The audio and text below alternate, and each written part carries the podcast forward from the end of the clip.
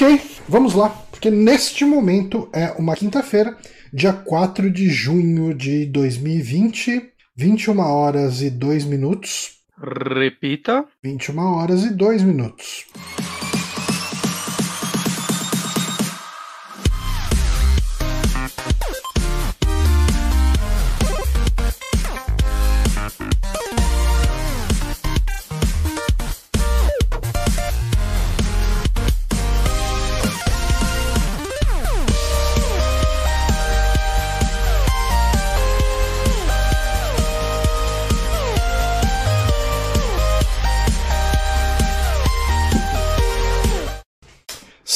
Estamos aqui ao vivo para mais um saque no Super Amigos. Sou Johnny Santos, estou aqui com o Guilherme Bonatti.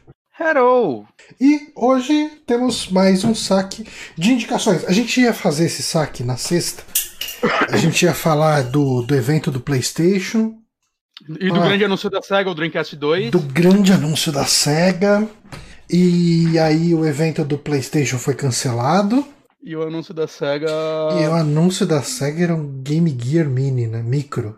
Então, tinham falado que não ia ser só isso, mas passaram 24 horas desde então e nada mais aconteceu, né? Teve. Ah, não, teve outro tema na nuvem. É, o Fog.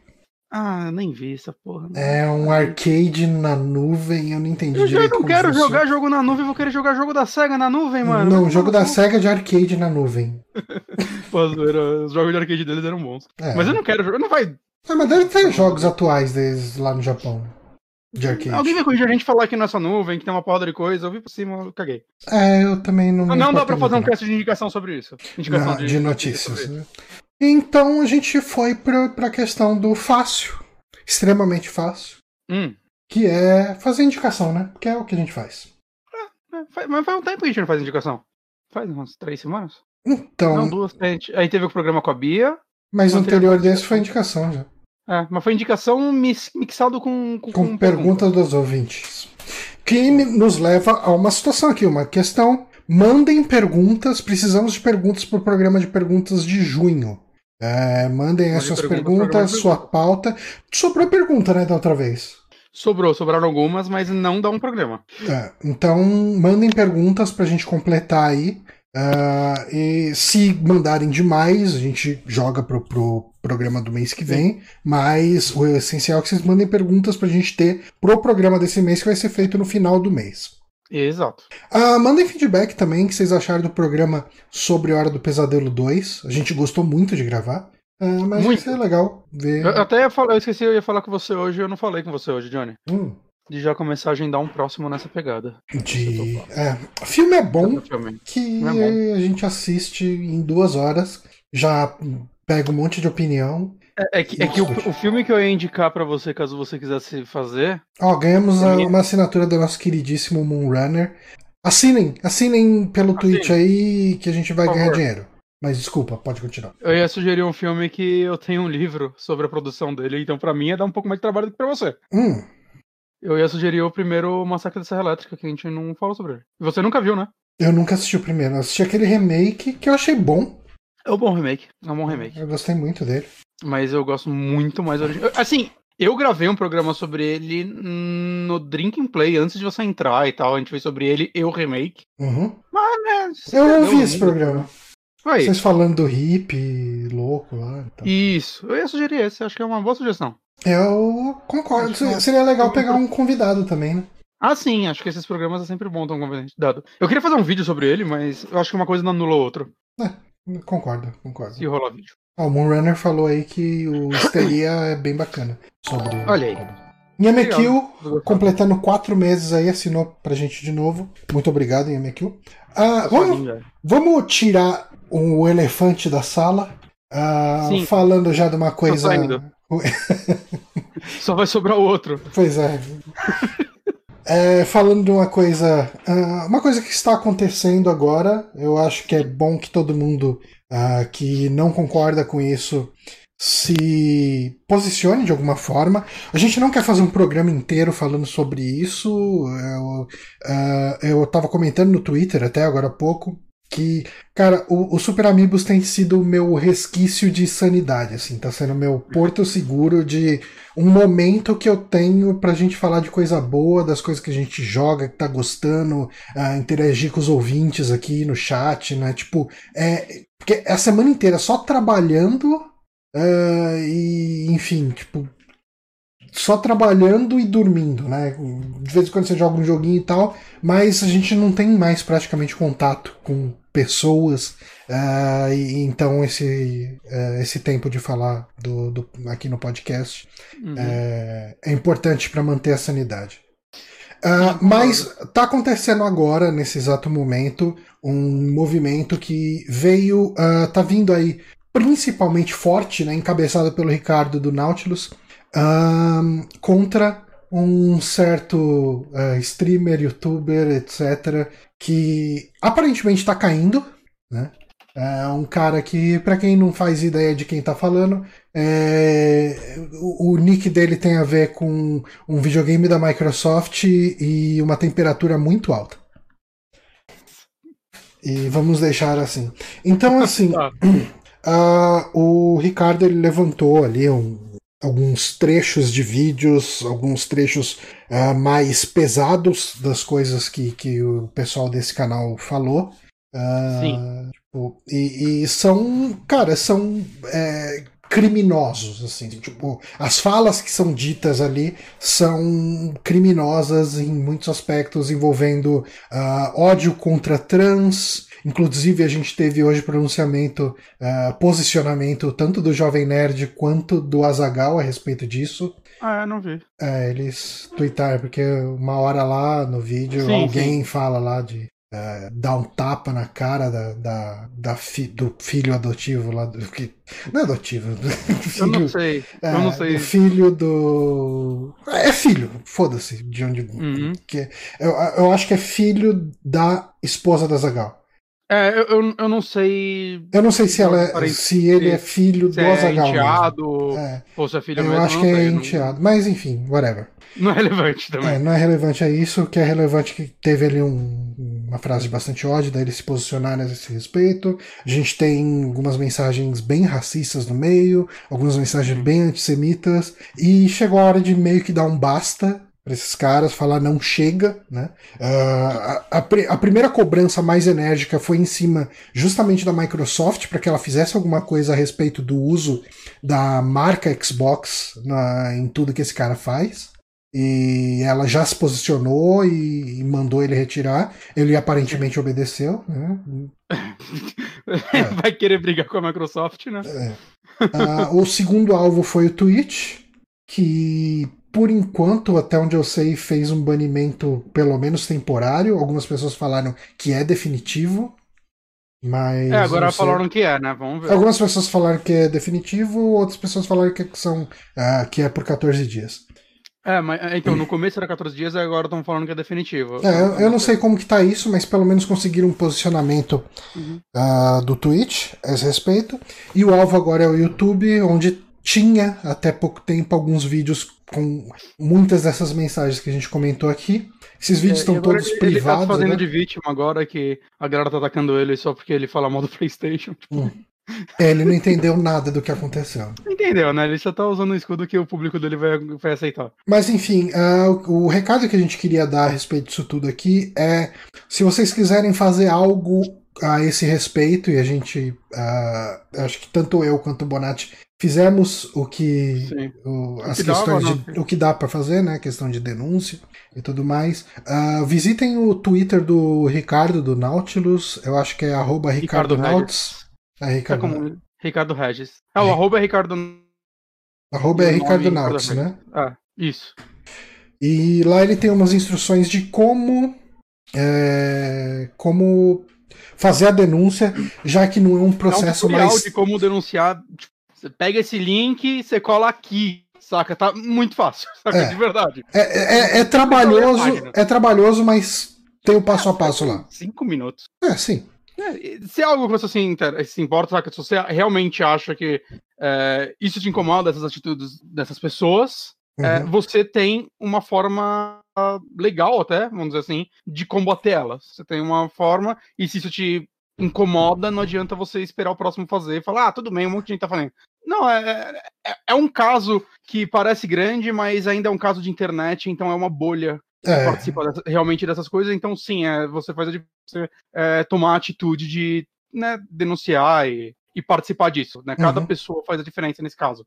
É isso. Ah, ah, assim, ah, é, é um tipo de conteúdo que eu fugia.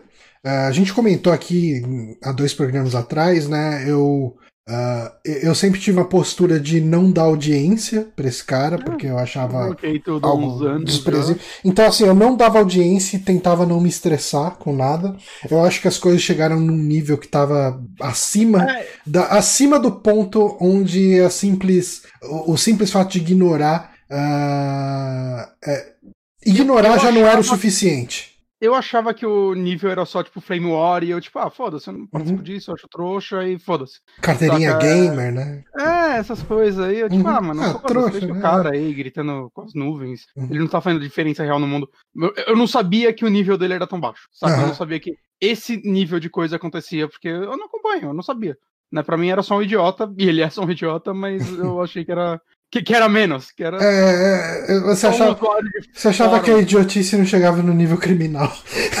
Exato, exato, exato.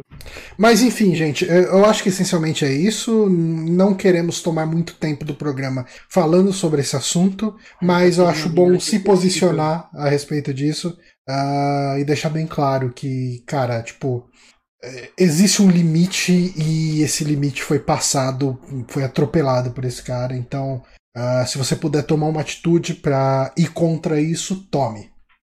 Ah, dito isso, vamos seguir com o programa. Vamos ver o que, que a gente tem aqui pra falar.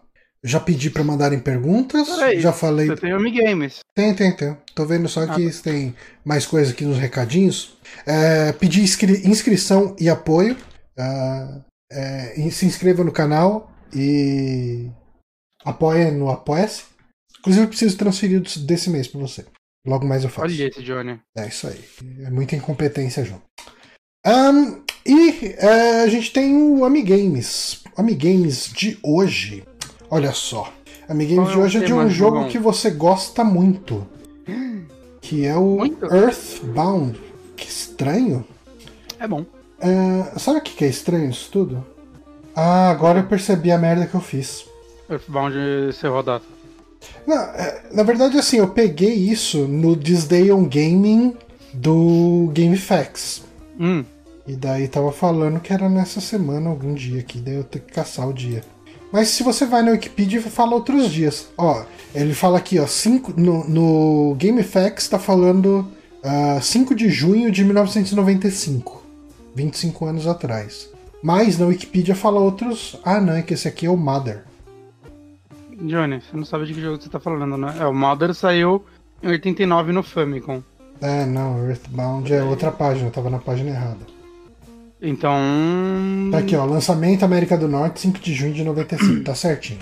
Fiz uma Ah, então confusão tá. aqui. Eu tava indo conferir pra você. Tava só na página errada aqui. Então bora aí que eu tô louco pra responder todas as perguntas sobre Earthbound ou Mother 2. Justo. Ah, ah, as pessoas estão cantando parabéns pra você lá no chat. Ah, obrigado. Foi, Foi aniversário do segunda. Bonatti essa semana. Aconteceu. Agora eu sou uma pessoa ainda mais velha. Ainda mais velho. Quantos aninhos? 31. Olha só, passou de vez dos 30, né? É, Caralho, mano, eu tô pensando agora. Já faz um ano daquela, daquele seu aniversário lá no, no, no boteco lá, cara. Sim, faz, faz um Porra, ano que a gente mano, jogou, pra mim fazer tipo, jogou sei lá, Paraguai uns, dentro de um táxi. uns sete meses, por aí, uns oito meses no máximo. Faz um ano, cara. Mano, cara. uma festa e- legal, né? Você parou pra pensar que já foi metade desse ano, cara? Cara, esse ano parou. Esse ano tá, Tá parado. fecha- né, Esse ano cara? tá fechado pra balanço. É, tipo, esse é um ano que, saca, tá indo pro lixo, assim, de Não, certa totalmente, forma. Nossa. Assim, eu não vou dizer 100% pro lixo pra mim, na minha vida, porque, sei lá, eu sigo, eu, eu sigo trabalhando e eu tô aprendendo bastante coisa ainda no meu trabalho e tal, então, na área profissional eu me sinto evoluindo, Uhum. ma- mas tirando isso, tá- a vida parou, assim, né? É, não, tá. Eu não vejo ninguém, tipo, tirando minha família há mais de três meses. E, o- e o guarda que ainda vê. E você ainda vê também. sua família, tipo, seu pai e É. sua mãe aí. Eu não vejo minha mãe e meu pai aí tem E uma galera do meses, cara. iFood. É, Eu vejo uma galera do iFood também. É. Ah, Meus amigos. mas vamos para a primeira pergunta aqui. Vamos. O Earthbound, ele tem um dos sistemas mais punitivos anti-pirataria já visto em um jogo. Você sabe qual que é ele? No, no final do jogo, perto do último chefe, ou no último chefe, ele apagava seu save, não era? Exatamente. Olha só, você tá afiado. Deixa eu pegar aqui a mensagem certinha, que eu tenho aqui o texto. Ah, jogando uma cópia pirata de Earthbound ah, faz com que muito mais inimigos apareçam É, tem isso que é normal. E quando você tiver na última batalha, o jogo vai travar e ele vai deletar todos os seus save games. O legal é que, tipo, se ele tem muito mais inimigo, então você ainda vai levar, tipo, o dobro, sei lá, do tempo pra chegar no final, saca? Isso. E chegando lá, você vai ser simplesmente premiado com seu save game sendo deletado. E corta pra você jogando cartucho na parede. Pois é. Vamos para a próxima pergunta então. O boss Gigas é descrito como um ser vivo que merece amor. E é baseado em uma experiência pessoal do Shigesato Itoi. Bem curiosa. Você tem noção de que tipo de experiência levou ele a criar um monstro que era um ser vivo que merecia amor? Um pai alcoólatra. Não. Podia. Um cachorro que ele teve era muito bravo. Hum, não. Alguém foi assaltar ele e ele abraçou o assaltante? Seria interessante, mas não. Não, Ele é japonês, eles nem são assaltados lá. isso é verdade. Paulo Silva assinou o canal. Obrigado, Paulo Silva. É verdade, não existe no Japão. Corta pra eu falando de Judgment daqui a pouco. Ah, Ó, o Glaubinho perguntou se é zoofilia, não é zoofilia. A Inhamekil Um perguntou se alguma experiência em bordel, também não é. um professor. Hum, também não. Era um ser human- humano? Eu diria que o contato dele. ah, o que ele viu envolve seres humanos, mas não foi um contato dele com seres humanos. Ó, mais uma assinatura aqui. Tamo, tamo Opa. on fire hoje. O Kiwi Sim, Psicopata assinou a gente agora. Muito obrigado, Kiwi Psicopata, e parabéns pelo nick. Que tipo de situação na sua vida você precisa transmitir amor para. Para o que mesmo? Tá aqui escrito na tela, inclusive. Uhum. É um ser vivo que merece amor. É baseado numa experiência. Ele foi num culto? Não. Hum. Vamos lá, última alternativa, última tentativa sua. Dá uma dica, vai. Você me pede Tem a ver com algo que ele assistiu. Então vamos colocar aí cara. televisão. Isso aqui benzeu o copo d'água. Não. Então não sei. Ah, eu vou tentar fazer uma tradução simultânea aqui Uhum. do Did You Know Gaming. O boss Gigas no Earthbound ele foi feito, eh, foi feito por Shigesato Itoi e descrito como um ser vivo que, que deserves, né, que merece amor. Ele criou baseado em um filme adulto que ele viu acidentalmente quando era uma criança. E ele confundiu ah, uma cena de amor que finalizava com assassinato como um, eh, como um estupro. Era uma cena de sexo que depois da cena de sexo a pessoa matava a outra. Mas ele achou que aquilo era uma cena de estupro. Eu, eu não sei qual que é o limiar de uma cena de sexo que termina em, em Não, assassinato. mas se foi Não, sexo pô- com consentimento, é sexo seguido de assassinato. Exato. Bom, justo. Eu acho. É, não, sim, acredito que seja. É. É só um dos crimes aí. Eu E- necessário pra conversar sobre isso hoje. É. Ele disse que é, ele teve um uma sensação de terror vendo aquela atrocidade e o erotismo lado a lado. Mas fala que filme é? Não, não fala. Ô, porra! Eu quero saber que filme é esse agora. É, a gente nunca vai saber. Ele era Caraca. criança, ele não devia saber. É que nem E- o Zé do Caixão que queria fazer o, o inferno dos filmes dele, era uma imagem de gonorreia que ele viu quando era criança. E se E você deixou ele apavorado. E se você vê as falas que tem no. Deixa eu tentar colocar aqui.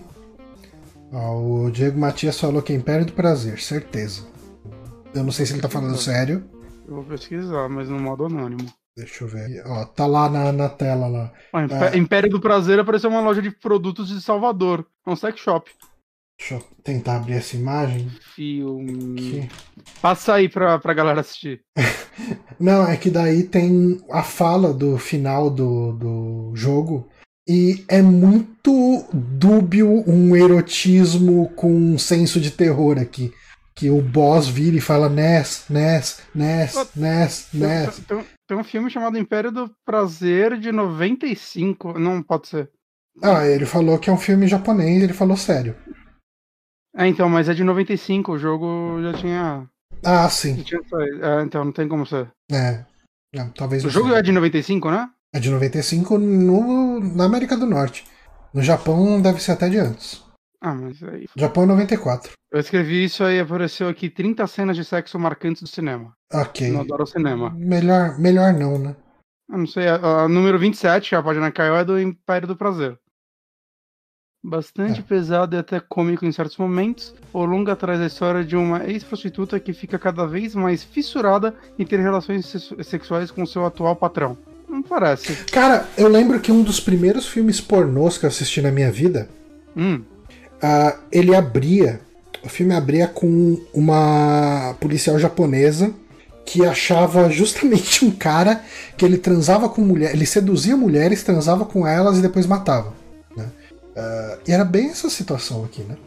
Aí. E Só você viu, você poderia ter E feito a essa cena, né? a primeira cena desse filme era uma polícia, era uma japinha ali e tal. Ela vira e fala pro cara: Eu sei o que você faz, eu sei que você seduz as mulheres, transa com elas e depois as mata. Ah, não, você me pegou e tal. E o que você vai fazer? Aí ela, transe comigo. Aí ela vai e transa com o cara e depois ele mata ela. O Demon Runner falou, gente, o Johnny lembra da história. É porque foi um choque. Você lembra qual é o filme? Se eu fosse um pouco mais competente depois desse filme, eu teria gravado, teria feito um jogo. Você lembra o nome desse filme? Não lembro de jeito nenhum. Ah, Johnny. Você lembra da história, do roteiro? Cara, eu tava na Última sétima pergunta. série da escola. Última pergunta. Última pergunta, vamos lá. O primeiro protótipo de Earthbound em inglês foi comprado em 1996 por cerca de 100 dólares. Dois anos depois, a pessoa vendeu e com o dinheiro comprou algo. O quê? Ah, ela comprou em 96 por 100 dólares. Dois anos depois ela vendeu o jogo, que aí é o primeiro protótipo em inglês do Earthbound. Dois anos depois, 96. Se ela, espera- se ela esperasse mais, é, hoje ia deve valer mais dinheiro, hein? Deve valer muito mais dinheiro. O que ela comprou com a grana que ela ganhou vendendo Earthbound? É, só pra se ter uma ideia do. Um Nintendo 64. Hum, Não, mais caro. Mais caro. Uhum. Uma moto. Mais caro. Um carro. Mais caro. Uma casa. Aê! Aí, rapaz. É. Hoje ele podia comprar três casas, ou não? Cara, hoje ele poderia comprar uma cobertura no Leblon. Ou não, né? Ele ia segurar que nem o cara queria vender o protótipo lá da Sony e Nintendo. Obrigado pela assinatura, Diego Matias. Putz, Sim, poderia um trocar. milhão de dólares, eu vou conseguir mais. Hoje tá bom, hein? Estamos bom. ganhando um monte de assinatura hoje. Muito obrigado a todo mundo que tá assinando. Muito obrigado. Bacana. Eita, o Matias completou sete meses. Sete meses, caralho, hein? Rapaz, tá ganhando o Yamikill. E aí, Yamikill, o que você vai fazer a respeito? Viajar no tempo. A única coisa que ele pode fazer a respeito é matar o Diego Matias e a gente vai perder um assinante. Não, mata ele não. É, Então, então não faça é nada. legal. Não faça Ele só nada. joga multiplayer, ele podia jogar uns jogos bons, mas ele é legal. Doente. É, é, então é, é isso, né, gente? Esses foram, É essas foram as perguntas. Gente, tá Essa muito difícil né? fazer amigames, viu? É difícil achar essas curiosidades. Mas, cara, o Earthbound não tem o lance que o criador do jogo aí, ele era apresentador de TV, o cara tem uma história louca, ele Ah, eu não procurei o suficiente, gravou talvez. CD, tu- tudo que ele fazia, ele era, ele era, era tipo Takai, também fazia tudo, era perfeito em tudo, ele fez um jogo bosta. Ainda bem que eu não pesquisei isso, porque você ia saber tudo a resposta. É porque eu vi o Overkill. Overkill, podcast do Eric. Aliás, o Eric tá oferecendo apoio jurídico a quem for ameaçado pelo Xboca lá.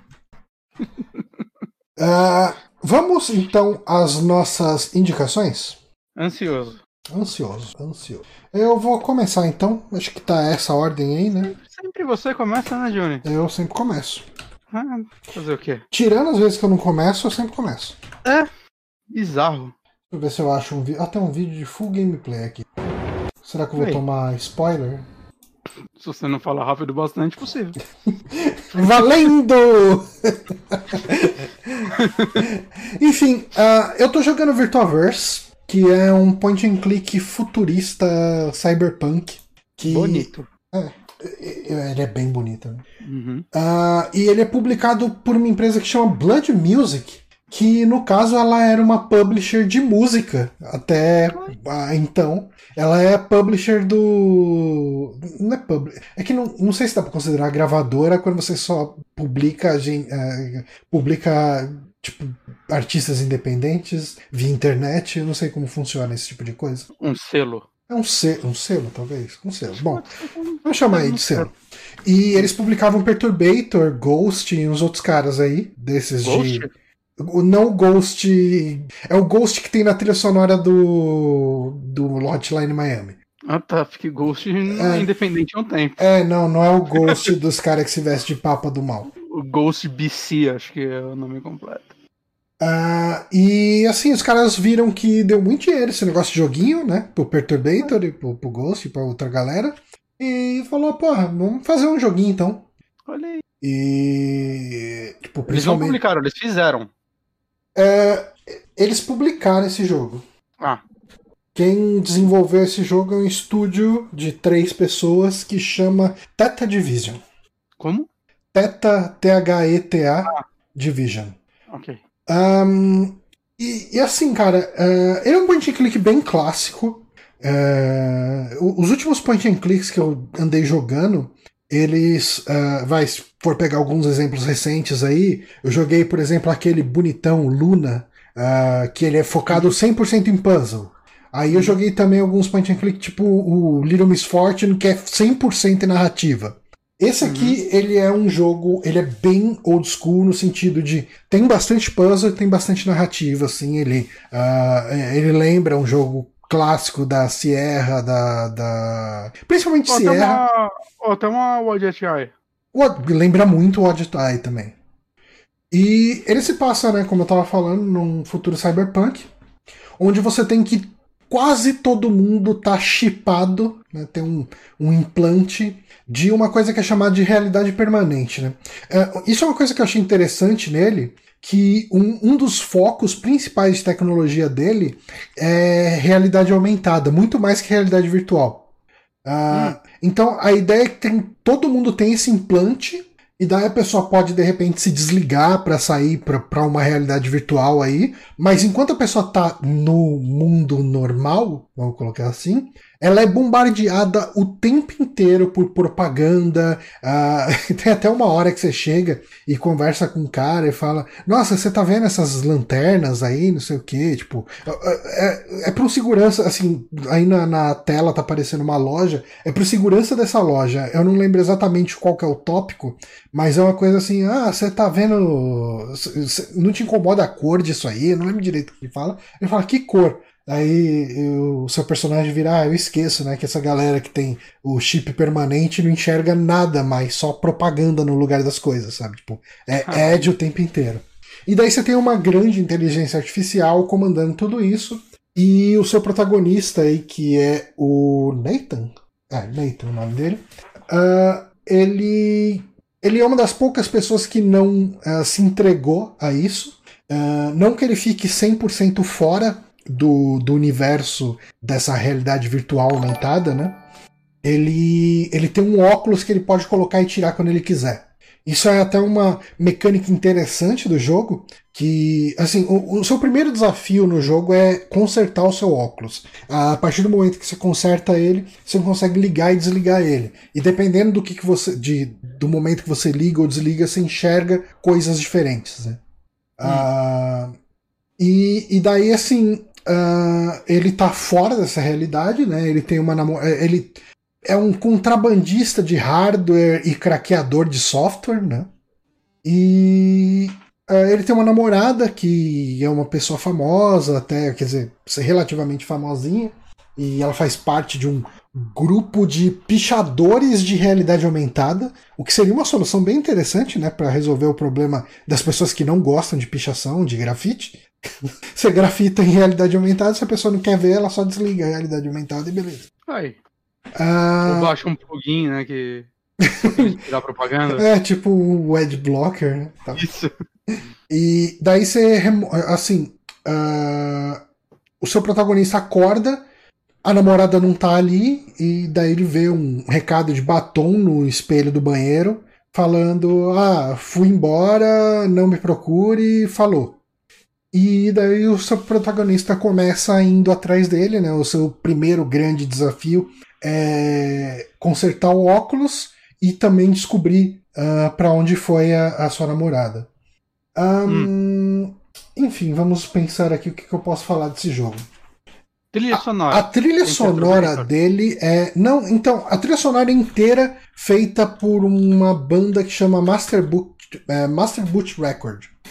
Hum. E se não me engano, o, o, cara do Master Boot Record tá envolvido no desenvolvimento também. Uh, se, okay. não me, é, tipo, se não me engano, ele que fez o roteiro do jogo, ou alguma coisa assim. Uh, okay. E da trilha sonora é 100% dele. Cara, é bem perturbator, assim, que é aquele New Retrowave meio pancadão, meio. Uma o cara. É New Retrowave? É. New Retro. É, porque é um som que remete muito a, a, ao é retro. Não, então, é que o Retrowave é a mesma coisa que New Retrowave, né? É? É. é eu acho que as pessoas, é, as pessoas dão uma resumida no New Retrowave, chamando só de Retrowave. Eu conheci como New Retrowave no começo. Eu nunca ouvi New Retrowave. Tem um canal. Cara, a maior parte dessas bandas eu conheci num canal que chamava New Retrowave.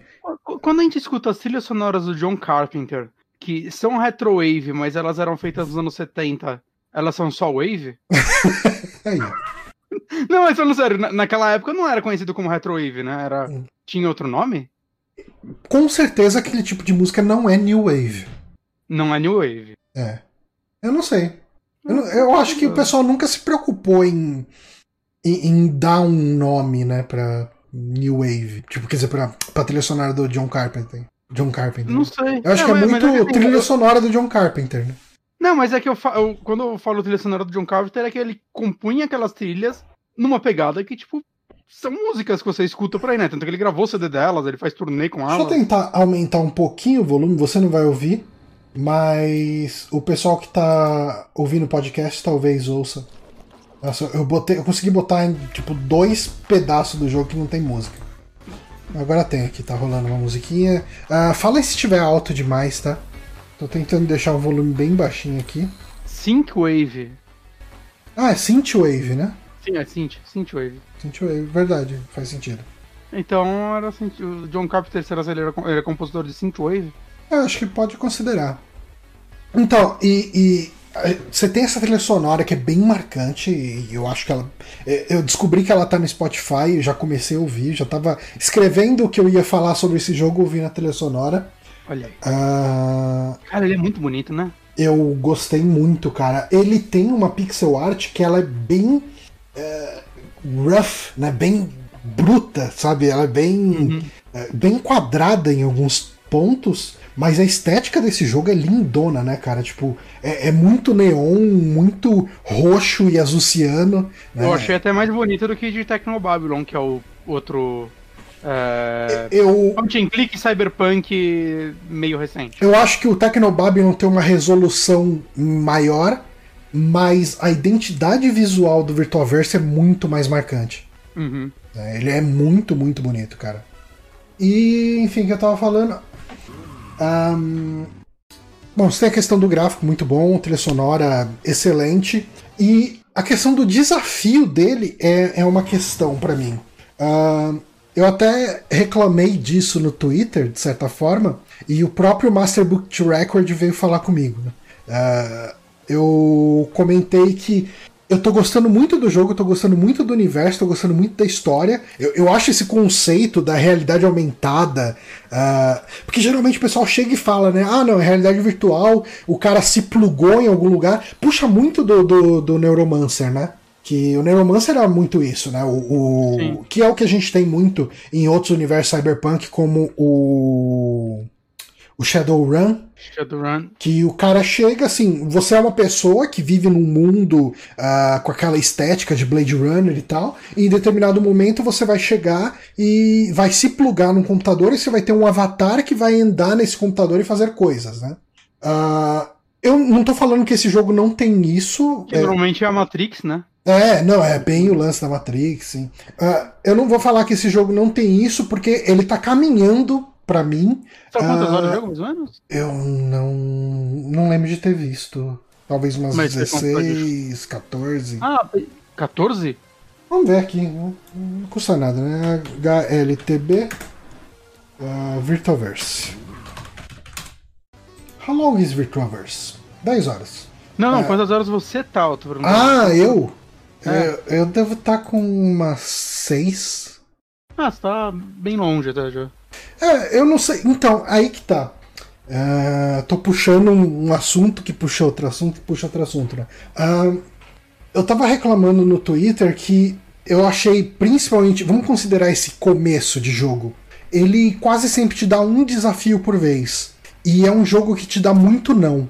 Sabe, tipo, Uh, ah, você não pode fazer isso, você não pode, você não pode. E ele te dá poucas, é, ele te dá poucas dicas óbvias de como resolver um problema, né? Fala, hum. ah, eu preciso de tal coisa, ou eu preciso falar com tal pessoa para resolver tal coisa. Então era muito fácil me sentir travado no jogo, e como ele te dava um desafio por vez, se você não solucionou esse desafio. É, você não tem o que fazer. É, é, chega uma hora que você começa a testar todos os itens em tudo até alguma coisa funcionar. Né? Isso é foda que, assim, principalmente para mim, depois de ter jogado na Valve, que quanto mais eu penso nele, mais eu acho que ele é um dos melhores point collects que eu já joguei na vida. Uhum. É, eu acho que ele é muito interessante porque ele normalmente te dá mais de uma, um desafio, né? Às vezes ele só dá um, mas muitas vezes ele te dá mais de um. E a maioria das coisas você pode solucionar mais de uma vez. Ele é bem é, aberto a é, interpretações suas, né, de como solucionar as coisas, o que tentar e tal, né? Uhum. Da maioria das pessoas tem umas duas, três formas de você solucionar. E isso tornava ele um point and click tão único, né, que eu gostaria de ver mais gente apostando nisso, ao mesmo tempo que dá para entender que, tipo, nossa, deve ter sido difícil pra caralho fazer E tem jogo. outra coisa, né, tem, tem uma questão, isso é uma coisa, se você for ver entrevista... Ah, mais do que isso, se você for jogar o, o Blackwell Legacy, com os comentários, né? Que você pode jogar com os comentários do David Gilbert. Uhum. Uh, ele fala muito sobre o primeiro puzzle, que é o puzzle do. Uh, logo que você começa o jogo. Uh, cachorro. O cara. Não, o cara não te deixa entrar em casa. Ah, esse puzzle. Essa parte é idiota. E daí assim, a primeira, o, o primeiro contato que você tem com o jogo é alguém falando não para você e te barrando. Uhum. Ah, eu quero ir para casa. Não, você não pode. Ah, não, mas eu moro aí. Não, não, não. E daí ele fala que uh, isso é uma coisa que ele nunca faria de novo e é um problema terrível porque é muito frustrante para um jogador novo que você começa o jogo falando não para ele. Uh, o, o, o Anavald, ele é, sei lá, o décimo jogo do, do David Gilbert, o oitavo jogo, sei lá. Tanto, mas... É, é, assim, o David Gilbert trabalhou em muitos jogos, não só dele, como de outras pessoas. Ah, ele ah, com, com né? consultoria e tal. Ah. E eu acho que ele aprendeu muito com erros, né? Ah, com certeza, sim. É. E esse ser o primeiro jogo. Black Holes comparado com os primeiros é uma evolução. Nossa, cara, brutal. De design, né? Absurdo. Então, assim, algumas coisas eu entendo. É, algumas coisas eu entendo que seja necessário se levar essa crítica, né, pro, pro desenvolvedor. Não falar, esse jogo é uma bosta, eu não consigo fazer nada. Mas falar, porra, o começo dele ele te trava muito. E hum. daí o, o tal do Master Boot Record me respondeu, falou, não, esse começo do jogo é assim mesmo, né? Considere isso como se seja tipo um tutorial. E mais pra frente o jogo ele abre mais, né? E daí ele te dá mais desafios. Eu acho que eu cheguei agora nessa parte onde ele vai te dar mais desafios por vez. Ah, legal. É, mas eu acho que algumas coisinhas poderiam ajudar tanto esse jogo na, na resolução dos puzzles. Por exemplo, um, um dos puzzles que eu acabei de passar era. É, você precisava fazer uma corrida de drones. E você precisava de um drone para fazer essa corrida, porque você precisava comprar um ticket de backstage de uma mina que só te vendia por criptomoeda. Você tem dinheiro, você tem dinheiro físico, você tem crédito, né, no cartão de crédito, mas ela falou, não, eu, tipo, não quero ser rastreada pela inteligência artificial, quero vender em criptomoeda, aí você precisa ganhar criptomoeda na corrida de drone. E eu descobri muito fácil um cara que tinha um drone e poderia me dar esse drone. Cara, eu tive, assim, umas 10, umas 8, sei lá, 7, 8 falas com ele. Oh, me dá seu drone. Oh, me empresta. Você não tá usando. Eu não sei o que e tal, tal. Cara, em nenhuma das falas, o cara. Assim, todas as falas o cara falava: Não, não vou te dar, não vou te dar. Em nenhuma das falas ele me dava uma dica do que ele gostaria em troca do drone. Putz, sabe? aí você tipo, tentando item daí, por item. É, eu fiquei assim, tipo. Eu acabei tentando uma coisa. Assim, esse cara tava num bar. E daí eu falei, ah, vou tentar dar álcool para ele. E daí ele aceitou o álcool. E daí eu falei, ah, ok. Uh, eu fui vendo que quanto mais álcool dava, mais bêbado ele ficava. E depois o cara fala, ah, você é meu melhor amigo, te empresto meu drone, sabe? Tipo, beleza. Uh, okay. É, mas assim, cara, um, eu acho que essa é a maior crítica que eu tenho para ele, uh, sobre é, ele. É o primeiro jogo da, da, da galera toda, assim, da, da empresa. Pelo que entendi, sim. Ah, então eu acho que dá para deixar passar alguns defeitinhos se dá, o resto estiver legal. Principalmente se, tá se esse for de fato o primeiro jogo deles, eu, eu acho que a soma de, do, do, todo é, é, muito mais positiva do que esses erros. Uh, tem uma questão que eu ainda não decidi se eu gosto ou não. Uh, ele não tem dublagem nenhuma. É, eu gosto muito de point and click com dublagem e eu entendo o custo de produção de um jogo desse independente. É, o primeiro jogo de uma galera, feito com três pessoas e tal, subiria muito se você fosse colocar todas as vozes que esse jogo tem, porque ele tem muitos personagens, sabe? Tipo, uhum. é, você conversa com muita gente. Uhum. Uh, por um lado, porra, eu gosto pra caramba, né, de, de fala em jogo. Por outro, uh, eu acho que, assim, como o protagonista, esse cara que nem rosto tem, de repente ele não ter voz é até uma coisa interessante. E, uh, e, eu acho que a tendência desse jogo de ter uma dublagem meia-boca, uh, por custos de produção, etc., era muito grande. Então talvez seja melhor que ele não tenha dublagem do que se ele tivesse uma dublagem meia boca. É muito ruim eu apontar uma crítica para uma coisa supondo que ela seria ruim, né? Sim, sim. É, Obviamente, se esse jogo tivesse uma dublagem muito boa, ele seria melhor. Uh, uh, seria mais. O próprio Blackwell, né? Os primeiros, a dublagem era feita pela galera na própria casa, uhum. com headset, e algumas passavam bem, né? É, mas aí você tinha, mesmo nesses jogos, você tinha uma questão que algumas vozes eram terríveis. Sim. Alguns dubladores eram ruins e algumas qualidades eram péssimas. Né? E o, é um jogo de pouco personagem, é verdade. Cara, esse trecho que tá aparecendo no vídeo aí, uh, enquanto você tá na rua, fica passando algumas pessoas. Acho que passam umas quatro pessoas diferentes. Você pode conversar com as quatro pessoas, né? Falar, ô, oh, o que, que você tá fazendo? Pra onde você tá indo? Isso aqui. É, ia subir muito o valor de produção. É, então. Uma quantidade grande. Só se assim, só dublasse os principais, mas mesmo assim. Aí ia ficar estranho, né? Por que, que esse é dublado, esse não é? é eu, eu tô jogando muito de RPG, é. eu tô acostumado com isso. ah, cinco personagens dublados no jogo inteiro. E tem uma outra crítica que eu tenho para ele, que é a questão do senso de humor dele. Uh, eu acho que o senso de humor dele às vezes perde a mão. Uh, eu, acho, eu acho que às vezes eles querem ser muito LucasArts e o jogo não combina, o resto do jogo não combina com a piada LucasArts dele. Por exemplo, uh, você consegue pegar um monte de item grande e mais ou menos que nem no Monkey Island 1, que ele pega aquele cotonete gigante e guarda no bolso. Uhum. Esse personagem faz isso, ele bota uma escada, que é uma escada do tamanho de uma porta de um guarda-roupa dentro do, do, do bolso. Não parece combinar com o tom do jogo. Exato. Eu não joguei, mas pelo que eu vejo, mano. Algumas coisas no humor dele eu acho que, que são legais. E, e tem uma hora assim que eu fui num, num clube, né? Num, é, é uma balada e tal, e a balada tem um dark room onde você pode transar com pessoas virtuais, né? Com okay. simulações e tal. E uma das simulações é o Gilius Thunderhead do Golden Axe, o anão okay. barbudo. Ah, você até tweetou um deles, é, né? Eu achei engraçado isso. E eu achei não, legal. Tipo, você tá entrando ali e tal, você usa. E beleza, pô. Combina com o universo, né? Exato. Não é algo que que desafia a física do bolso do personagem. É, mas aí beleza, escolhi esse personagem e falei, vamos transar. Pá, beleza. Você entra, entra uns efeitos sonoros muito bizarros, sabe? Tipo, efeito sonoro de cartoon. Hum. Que eu imagino que de repente Leisure Suit Larry faça isso. Hum. Se não me engano, em algum jogo do Larry que eu joguei tinha alguma coisa do tipo, que quando ele transava fazia uns sons bizarros de desenho do Looney Tunes. E eu falava, hum, sabe, aquela, aquela questão que você vira e fala, isso destoou muito. É. Por outro lado, cara, tem horas que o jogo ele é, é, As consequências do que você faz são extremamente violentas. Tipo, tem uma hora que você engana um cara e esse cara é morto por uma gangue rival, assim, o cara não tinha nada a ver com nada, sabe? Tipo, uh, então ele tem um tom sombrio em alguns momentos. Uh, eu acho que o humor dele precisa ser melhor medido. Hum. Mas. Às vezes eles foram tentando muitas coisas em um jogo só e.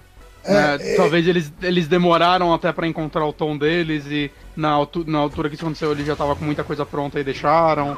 Né? Tem muita cara disso também. É, eu imagino que talvez tenha faltado um feedback de alguém falando, ah, não, menos, sabe? Uhum. Mas assim, cara, uh, eu tô ainda nessa. Digamos assim, que eu tô no... É muito foda, foda, cara. É muito foda. Uh, ele tem esses momentos com essas cutscenes, assim, né? Ele é... Caralho, foi um artista. Aham. Uhum. Esse maluco não dorme há muito tempo. uh, eu tô gostando muito desse jogo. Ele é um point and click bem clássico, como eu disse. Eu acho que o, universo dele é bem legal. Uh, tem... Ele é um futuro que. Sabe o que, que ele parece? Um futuro próximo imaginado por alguém há seis anos atrás. Ok. Porque algumas coisas são mostradas como sendo cyberpunk, crítica social foda, mas são coisas que a gente tem hoje em dia, sabe? Tipo, serviços de streaming de música, sabe? Tipo, é... chega uma hora que você fala, ah, não sei o que, tipo, qual o álbum que você mais gosta? Fala, álbum? O que, que é um álbum? Ah, você só ouve playlist? É, não, vovô, não sei o que, você tá ouvindo uma, uma sequência inteira do mesmo artista, sabe? Tipo. É, isso já acontece. É, então. E, e daí vira uma coisa, tipo, você tá criticando. Eu sei que você tá. Eu sei o que, que você tá querendo fazer aí. Eu sei que você tá querendo criticar esse que é o nosso presente. Mas você fazer isso como uma alusão ao futuro.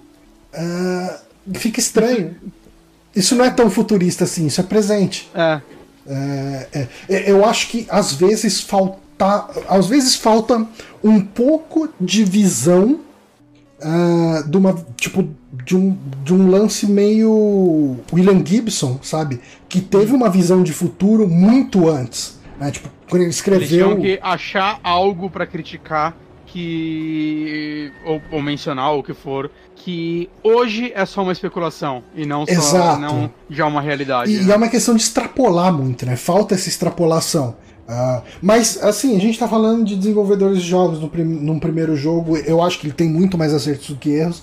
Uhum. E, e, a gente tá não, comparando não, isso. Que falou me parece um real defeito. Assim, não, não, não. E eu tô comparando aqui com um, um cara que é William Gibson, né? Ele é um, um escritor conceituado como visionário do futuro até hoje, né? Tipo. E, e, assim, a gente só comparou eles na verdade com gente foda, né? William Gibson, Lucas Arts, o, o Dave, Gilbert. Gilbert, saca? Que, e a gente comparou tipo, com o David Gilbert. Ele é um cara relativamente novo no meio disso tudo, mas ele já se tornou uma das grandes um dos grandes nomes do gênero. É, e se você comparar né? esse jogo com The Shiva, que é o primeiro jogo do Ron Gilbert, uhum. esse jogo é muito melhor. Ah, eu sinto que até com Blackwell, assim, pelo que eu vejo, ele tem muito mais qualidade. Ah, sim.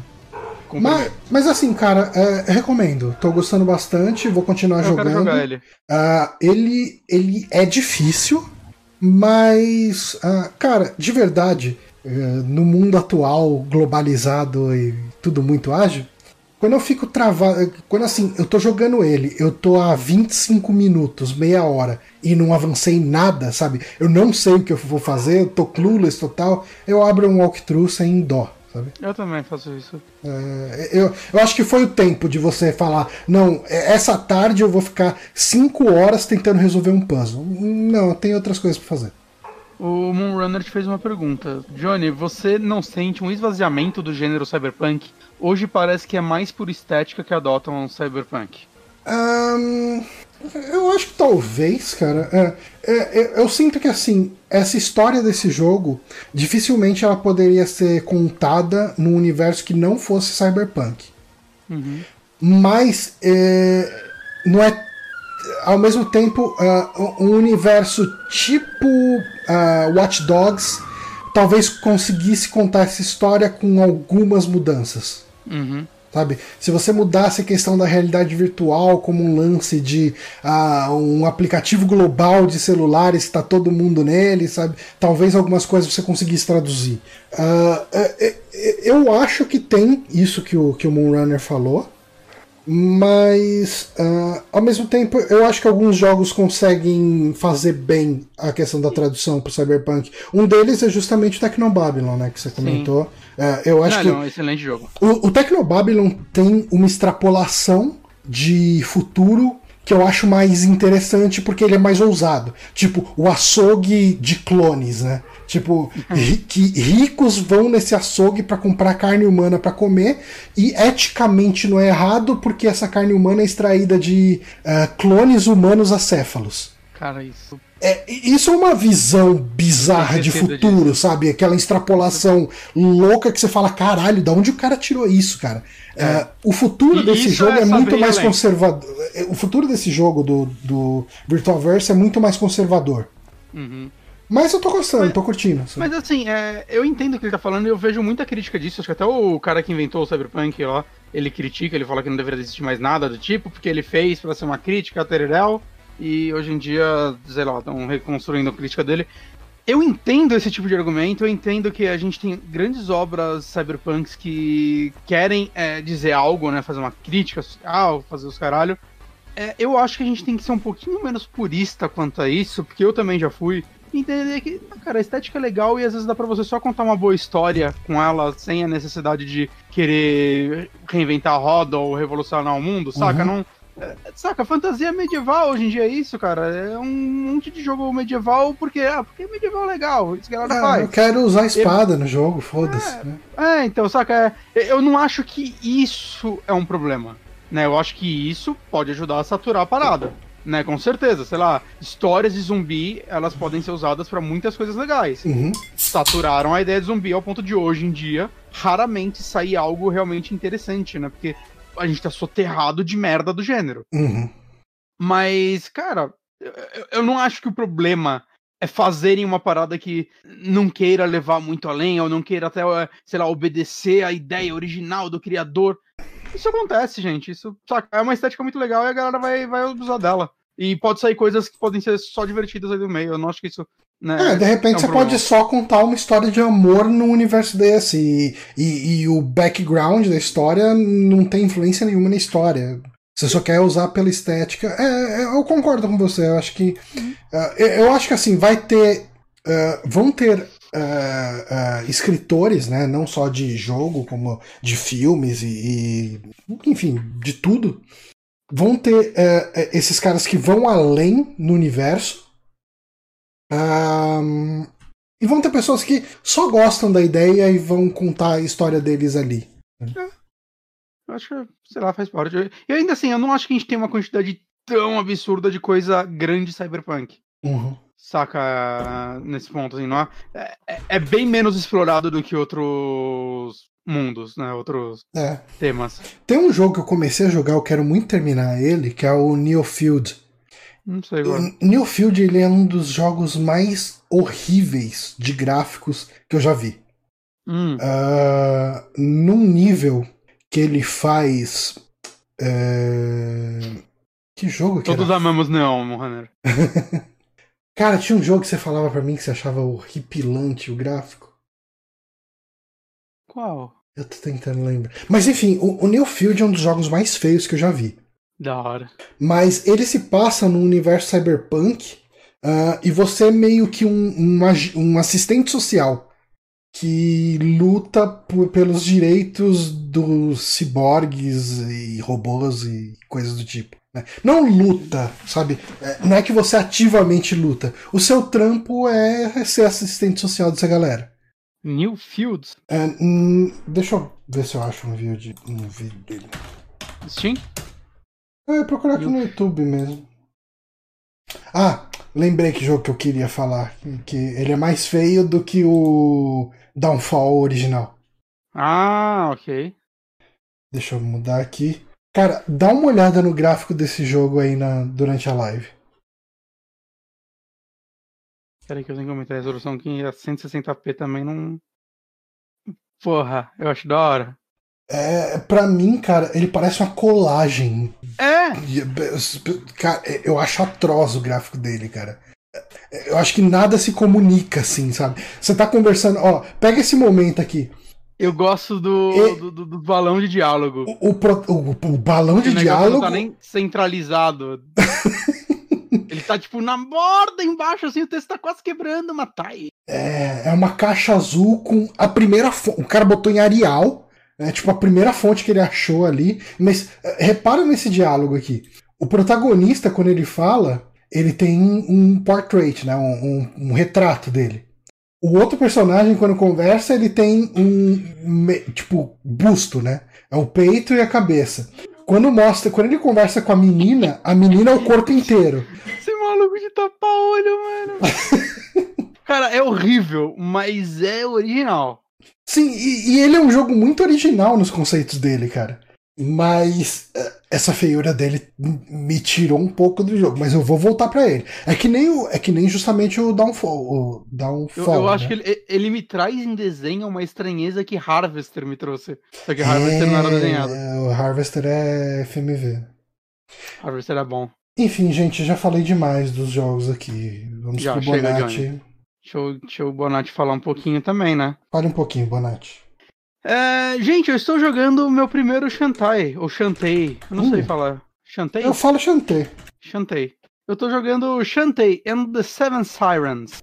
é o mais novo jogo da franquia, o quinto jogo da franquia, né, que na verdade ele saiu ano passado, em setembro, para iPhone e iOS em geral, naquele esquema do Apple Arcade. Eu lembro que eu joguei a ver ele lá. Mas eu, tipo, ah, mano, eu não quero jogar isso no Apple Arcade. Mas pelo que eu vi lá, só tinha saído, tipo, metade do jogo. Hum. E aí o resto saiu agora junto com as versões de console. Tipo, parte 2. Eu não sei exatamente que momento ele para pra fazer esse corte, mas tá lá que saiu só a parte 1. E ele saiu recentemente, né? Agora no final de maio pra PlayStation 4, Xbox One e PC. E agora, dia 4 de. Não, não, dia, também pra Switch. A versão do Switch saiu esse dia e na Europa saiu dia 4 de junho, que é o famoso hoje. Uhum. E eu, eu, eu, pedi essa aqui, porque eu nunca joguei nenhum jogo da franquia. Na verdade, assim, mentira. Eu joguei um pouco o de Game Boy Color. Eu tenho ele no 3DS. Mas eu joguei eu, um pouquinho dele. Eu não gostei muito do de 3DS. Do de 3DS ou de Game Boy Color? Do de Game Boy Color. É que eu joguei no 3DS também. É, então, é o primeiro da franquia, né? E assim, eu tava até revendo um vídeo dele. Ele, pra um jogo de Game Boy Color, ele parece ser bem competente, mas eu não sei o quão fácil é voltar para ele hoje né? E, e, aí depois dele teve um pra DSWare, que eu não sei o quão acessível ele é hoje em dia, hum. se conseguir ele. E aí depois saiu o Pirate's Curse pra 3DS e futuramente saiu pra Switch e talvez computador. E o Half Genie, que tem pra tudo. É. Half alguma coisa Genie. Você jogou esses dois, né, Johnny? Joguei o Half Genie Hero, é esse o nome dele? É, Half Genie Hero, que tem uma versão definitiva aí que saiu também. E o Parts Curse, que foi o primeiro que eu joguei. É, o Parts Curse, pelo que eu tô vendo, ele saiu originalmente pra 3DS. Cara, e o Wii U. Eu tô olhando o vídeo desse jogo. Isso é uma coisa que é, é muito constante nele. Eu acho que ele perde a mão no número de inimigo de um jeito que é irritante. É só algumas áreas. Tipo, essa é uma área que eles ficam dando, tipo, respawn, que é excelente para você grindar. Uhum. Mas tem outras áreas que é bem tranquilo, assim. É, na verdade, é uma minoria essas áreas que acontecem. Eu sei, mas, mas, eu acho que tem horas que ele perde muito a mão, cara. É, é, assim, eu não joguei esse jogo, né, o Seven Sirens, mas na sexta passada eu tava vendo o Sexta Show com o, com Heitor. o Heitor. E ver ele jogar tava me irritando pelo tanto de inimigo que vinha. Mas pode falar do, do, de suas impressões. É, e assim, só uma coisa: você jogou o Rafidini, pelo que eu vi, ele é menos Metroidvania que os outros. Ele é mais centrado em fases que você oh, pode ir e voltar entre elas. É, todos meio que são, né?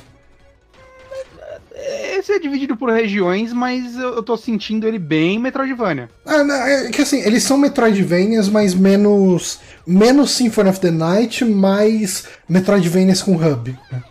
É, mais Metroid Fusion, talvez. É, sim. Mas, enfim, né? Esse é o primeiro que eu realmente jogo. É, eu tô com. Joguei um pouco mais de uma hora dele, mas eu já liberei bastante mecânicas, já enfrentei chefe e tudo mais. Né? Só dando um. passando um pouquinho por cima da historinha dele.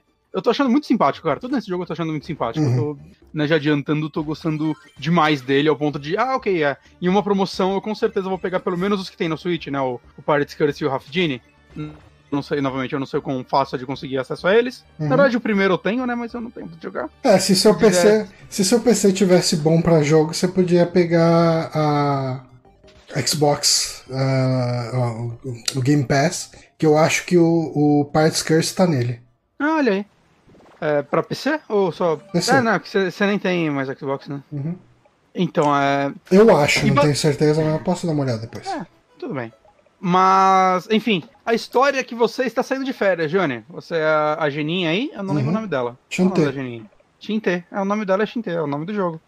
Quem diria?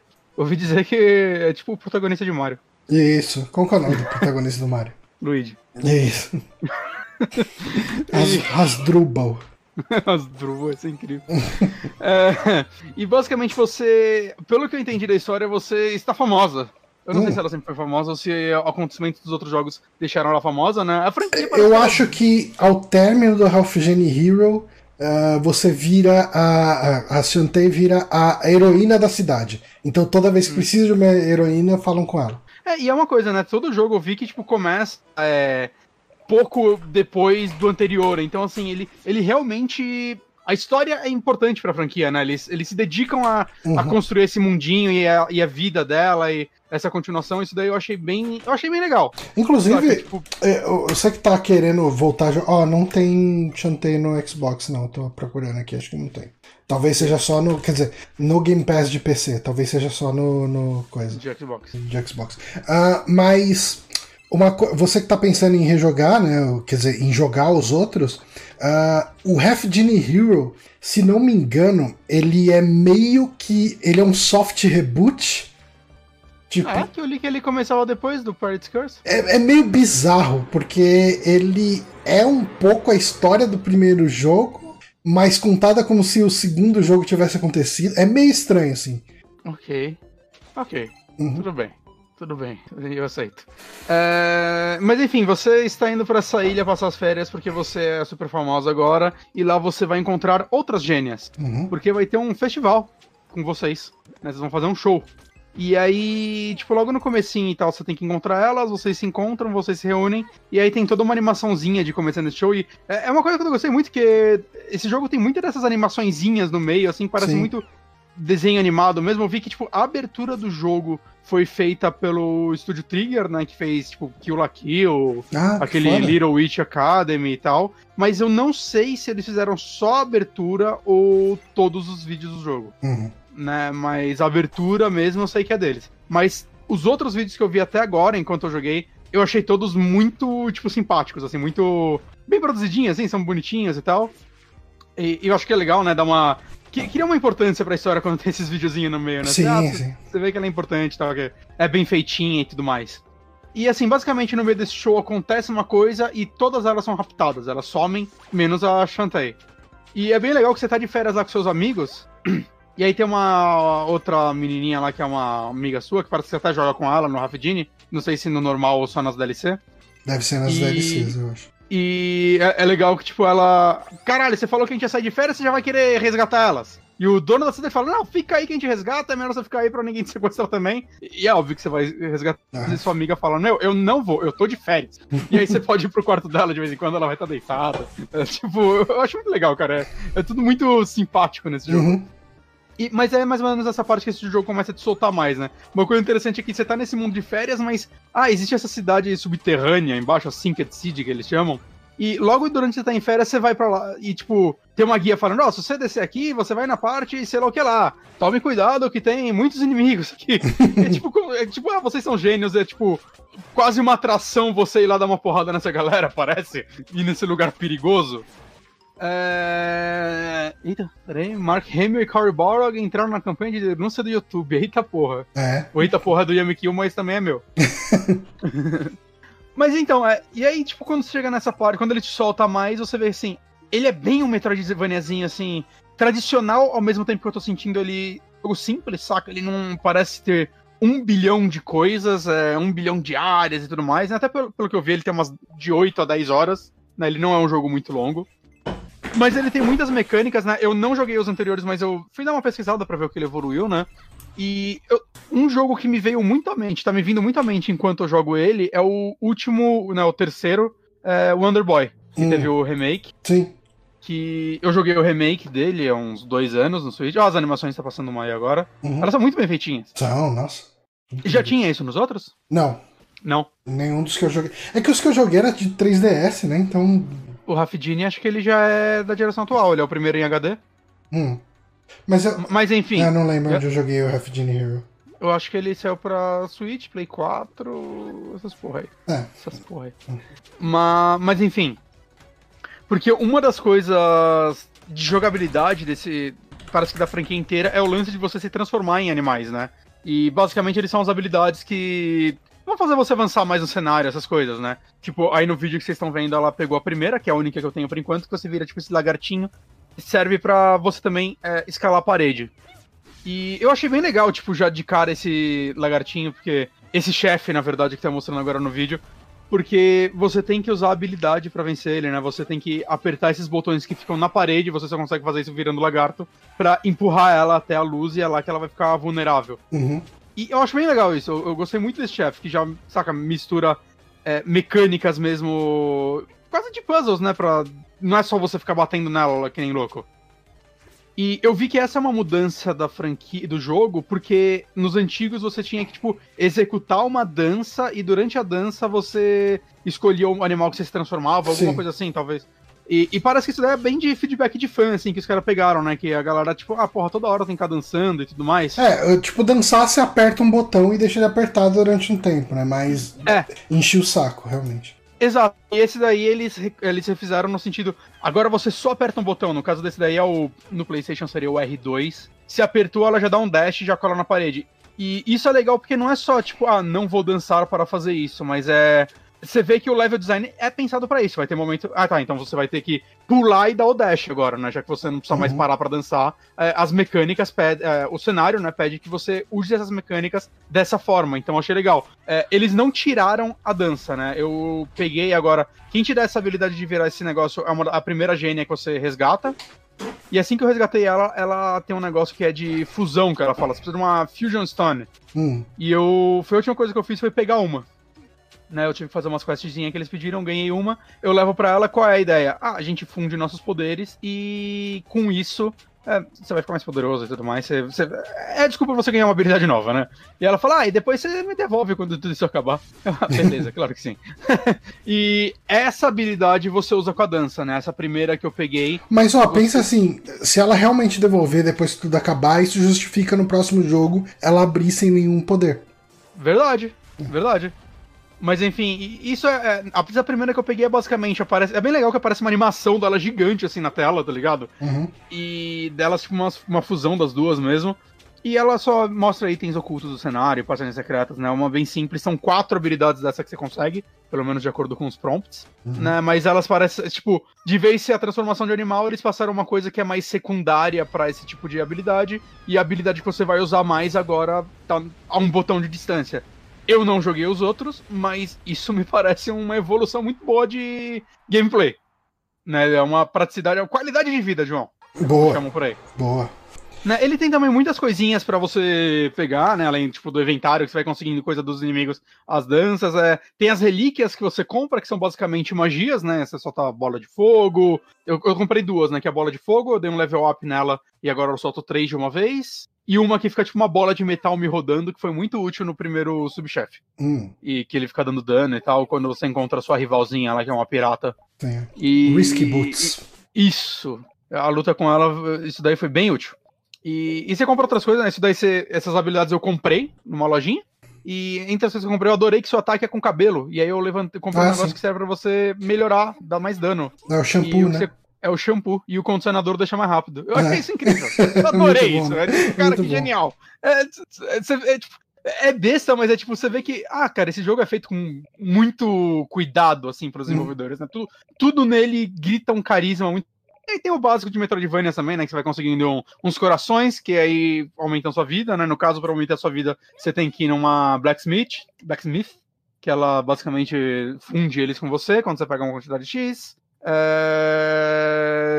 Deixa eu ver, deixa eu ver o que mais tem. Ah, isso daí, isso daí parece que é uma novidade desse e também tem uns cards que você consegue ah, sim, inimigos. verdade que eles te dão uma, uns bônus passivos, né? Então, por exemplo, tem um sapinho, quando você mata ele, ele pode dropar esse card, você pode equipar até três e. Ah, esse card, se você usar tal magia, você vai gastar menos mana. Esse uhum. card, você vai usar um negócio de escalar mais rápido, saca? Tem uns que eu peguei que tá como. Ah, o, o uso disso é um segredo ainda. Então provavelmente eu vou ter que fazer algo para descobrir ou desbloquear. Ou desbloquear algum poder, e daí esse poder vai ficar mais forte com esse item. É. E aí tem, tipo, inimigos que você precisa mais de um para poder usar o card. Então, por exemplo, o morcego você tem que conseguir cinco cards dele para conseguir. Mas é, é, tipo, isso daí, cara, até, tipo, em algumas partes eu consegui farmar eles muito rápido, assim, não é uma coisa que é um problema você conseguir caso você queira, e não é algo. Eu não sinto que é algo vai fazer uma grande diferença no jogo. Talvez sim, é um ou dois que quebra o jogo, nesses jogos sempre tem isso. Uhum. Né, mas, mas é tipo. É mais, ah, vou tirar um bonozinho passivo e tal, e vira um coletávelzinho do jogo. Sim. Né, é, eu acho que é mais pra ser, tipo, ah, tô matando todo inimigo também, né? Deixa eu conseguir dropar um é, item novo. E uma aqui. porrada de Metroidvania tem alguma coisa do tipo, né? Os, é, os é. de Castlevania mesmo. Que uhum. se você mata o inimigo, ele te dá um cristal e o cristal dá um bônus passivo, sei lá. É, é, sim, sim. Né? Mas, cara, é, é... Deixa eu ver, peraí, eu fiz umas anotações, mas eu acho que eu fui falando fora de ordem, me fudi. Eu uhum. gosto muito que ele, ele, é bem generoso com checkpoint. Checkpoint não, com save point. Uhum. Tem, nossa, você acha que ele carinha de salvar a cada X áreas, assim gosto disso, saca? Ele não é um jogo necessariamente difícil, né? Mas eu gosto que antes de todo o chefe vai e ter. E pensando um principalmente que esse jogo foi lançado inicialmente pra Apple, né? Arcade. Sim, sim, sim. É, imagina que, tipo, você precisa ter jogatinas rápidas, então uhum. é bom que você tenha save game rápido, é fácil. Né? E talvez isso até tenha vindo uh, de um legado de, por exemplo, as versões de portátil, 3DS, etc hum. que também são videogames que você para de jogar a qualquer momento, então é uhum. é bom que você não perca muito do, do, do seu progresso quando você for parar. Sim, sim, com certeza. É, eu gosto de explorar o mapa dele, principalmente porque você anda muito rápido. Saca? Eu sinto que a exploração. O mapa não é gigantesco e tal. É. Tipo, eu já fui e voltei de algumas áreas, até para ficar voltando pro, pro mapinha principal, né, pra, pro hubzinho, digamos assim, né, que é a uhum. cidadezinha onde você compra as coisas. É bem rápido você chegar lá e tal. Eu, eu, eu, eu, pelo menos por enquanto, não tô sentindo, tipo, ah, caralho, eu vou ter que até a puta que pare. É, tipo, não, é sempre um desafio legal. E agora que eu liberei, por exemplo, esse negócio que mostra coisas ocultas, eu em quase todo, todo o cenário que eu entro, vou ativar ela pra pra ver se eu acho alguma porta secreta. Normalmente você vai achar um, tipo, um negocinho que você quebra e ganha mais dinheiro, né? Uhum. Mas. Eu não sei, é um, é um, jogo que tá sempre te recompensando com alguma coisa, eu sinto, né? E, e, como mecanicamente ele é bem ágil e bem gostoso de jogar, assim, o gameplay dele é bem gostoso. É, eu sinto que, sei lá, explorar esse mapa tá sendo bem satisfatório para mim. Você sabe uma coisa que sempre me incomodou em Chanté? O quê? A hipersexualização de personagens que parecem crianças sei. Eu, eu, não sei se eu, eu, eu não, que, eu não quero ser o chato de hum. ah, não sei o que, o jogo não pode ter mulher gostosa, isso aqui. Só que elas parecem um monte de menor de idade de biquíni e eu tenho certeza que tem alguém batendo punheta olhando para isso. Ah, não, isso e, tem, e, isso tem. Uh... Mas eu não sinto um jogo. Eu sinto que é. Eu não sei, cara. É, é quase. É um desenho animado para mim, assim. É, é mas... É, eu consigo ver ela como uma personagem sem pensar nisso, saca? É, ela é uma geniazinha. Eu não sei, eu, eu não consigo ter essa visão dela e dos outros personagens que apareceram. Eu acho que. Eu não sei. Bom, enfim, é, é, minha, é só um, não, uma não, nota. E eu, eu, consigo ver isso ser um problema para muita pessoa também. É que eu, eu até pensei nisso enquanto eu comecei a jogar, mas eu sinto, eu acho que é tudo tão divertidinho e alegre. Eu não sinto que o jogo faça isso, tipo.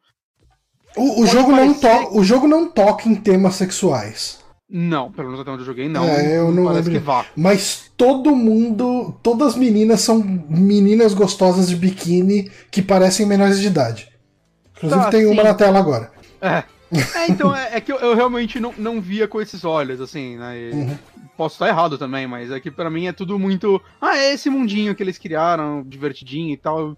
Eu, eu não vejo com, com olhos maliciosos esse jogo. Ok. Assim né? Mas, mas eu, eu entendo se é um problema pra alguém, mas ao mesmo tempo é uma coisa que eu tinha pensado em falar, né? Tipo, eu gosto sempre de pensar para quem eu recomendo tal jogo e tal, né? E esse aqui, é claro, acho que tipo, se você é fã da franquia, você já sabe o que ele é e você vai comprar ele você vai gostar.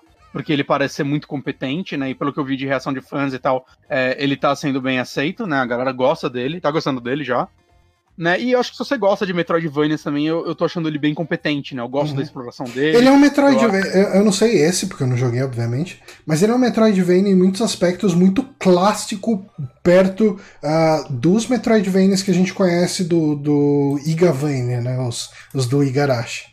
Sim, sim, sim. Acho que sim. N não tem os elementos de RPG do Iga, né? De subir level, essas coisas, né? Mas acho que no geral ele é bem né, inimigo vai dropar armadinha, você vai comprar coisas, uhum. você vai ganhar um level up que você vai voltar para áreas já exploradas e conseguir itens melhores, essas coisas. É... E, e, eu gosto disso, saca? Eu, eu não. Eu, tipo, é um dos principais motivos eu estar jogando ele, na verdade. É, para mim, é, esse é um atrativo. E, e, eu consigo recomendar muito para ele, assim, principalmente nós que chega e, tipo, é pai e tal, e fala, ah, tem, tem meu filho, minha filha, queria pegar um jogo para jogar com ele. Eu, eu acho que esse jogo para uma criança é perfeito, assim. É um jogo que eu me divertiria muito na minha infância com ele. Porque, normalmente, ele é, ele é muito bonito, né? Ele é muito carismático, ele, ele, ele tem aquela Nintendo, saca? De. Eu não gosto da palavra infantil, mas, mas leve. Uhum. Tirando que o Johnny acha que ele é um jogo sobre crianças nuas. Não, ele é leve, sim. É, é, é. é aquela arte que tá ali, mas todo, to, todo o, o, clima do jogo é um humor bobo, inocente e tal. Uhum, uhum. É, é, novamente, eu, eu, eu tô bem afim de jogar agora os outros jogos da franquia, assim, quando acabar esse. Né, só esperar a promoção, que eles são meio caros no em tudo, na verdade, né? Até uhum. na PSN eles são mais de 100 reais cada um, acho. Nossa, cara, e... e aí, por algum motivo, eu vi o Caio Coelho, né, o ouvinte nosso, falando no Twitter. Esse jogo não está na PSN brasileira ainda. Nossa. É, eu até fui conferir, não tá lá. Esquisito. Não sei o porquê, não sei o motivo. É, pelo, eu entrei lá na PSN brasileira para conferir até. Aparentemente só o Half Genie tá lá. Então, não sei. Estranho. É. Não sei se é algum problema da publisher, né? Mas espero que saia aí, porque comprar em dólar hoje é. Não, não, não dá, cara. É. E, e, ele custa acho que 30 dólares. Uhum. Então, né, para brasileiro é complicado. Tá bem complicado pra gente. Tá, tá, tá mas, não é, não, é, fácil ser brasileiro nesses tempos sombrios. Mas, assim, ignorando o preço, que isso a gente não pode fazer nada a respeito nesse momento.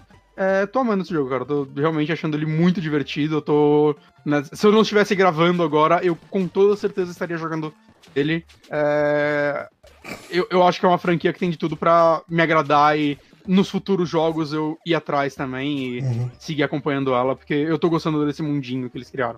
Legal. Shantae and the Seven Sirens. Exato. Disponível pra PC? Porra toda. É. PC, Switch, Xbox One, PlayStation 4 menos no Brasil, iPad, coisas da Apple. Esse é um joguinho que funciona bem no Switch, hein? É, eu ganhei aqui pra ele, eu tô mó feliz.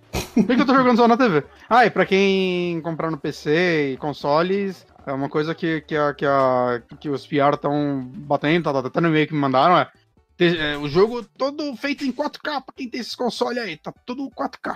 Ah, então, é. se jogar nesses consoles, os desenhos estão tudo escalados pra 4K, vai ficar lindão na sua TV sem ser rilhado em 4K. Toma essa, mundo.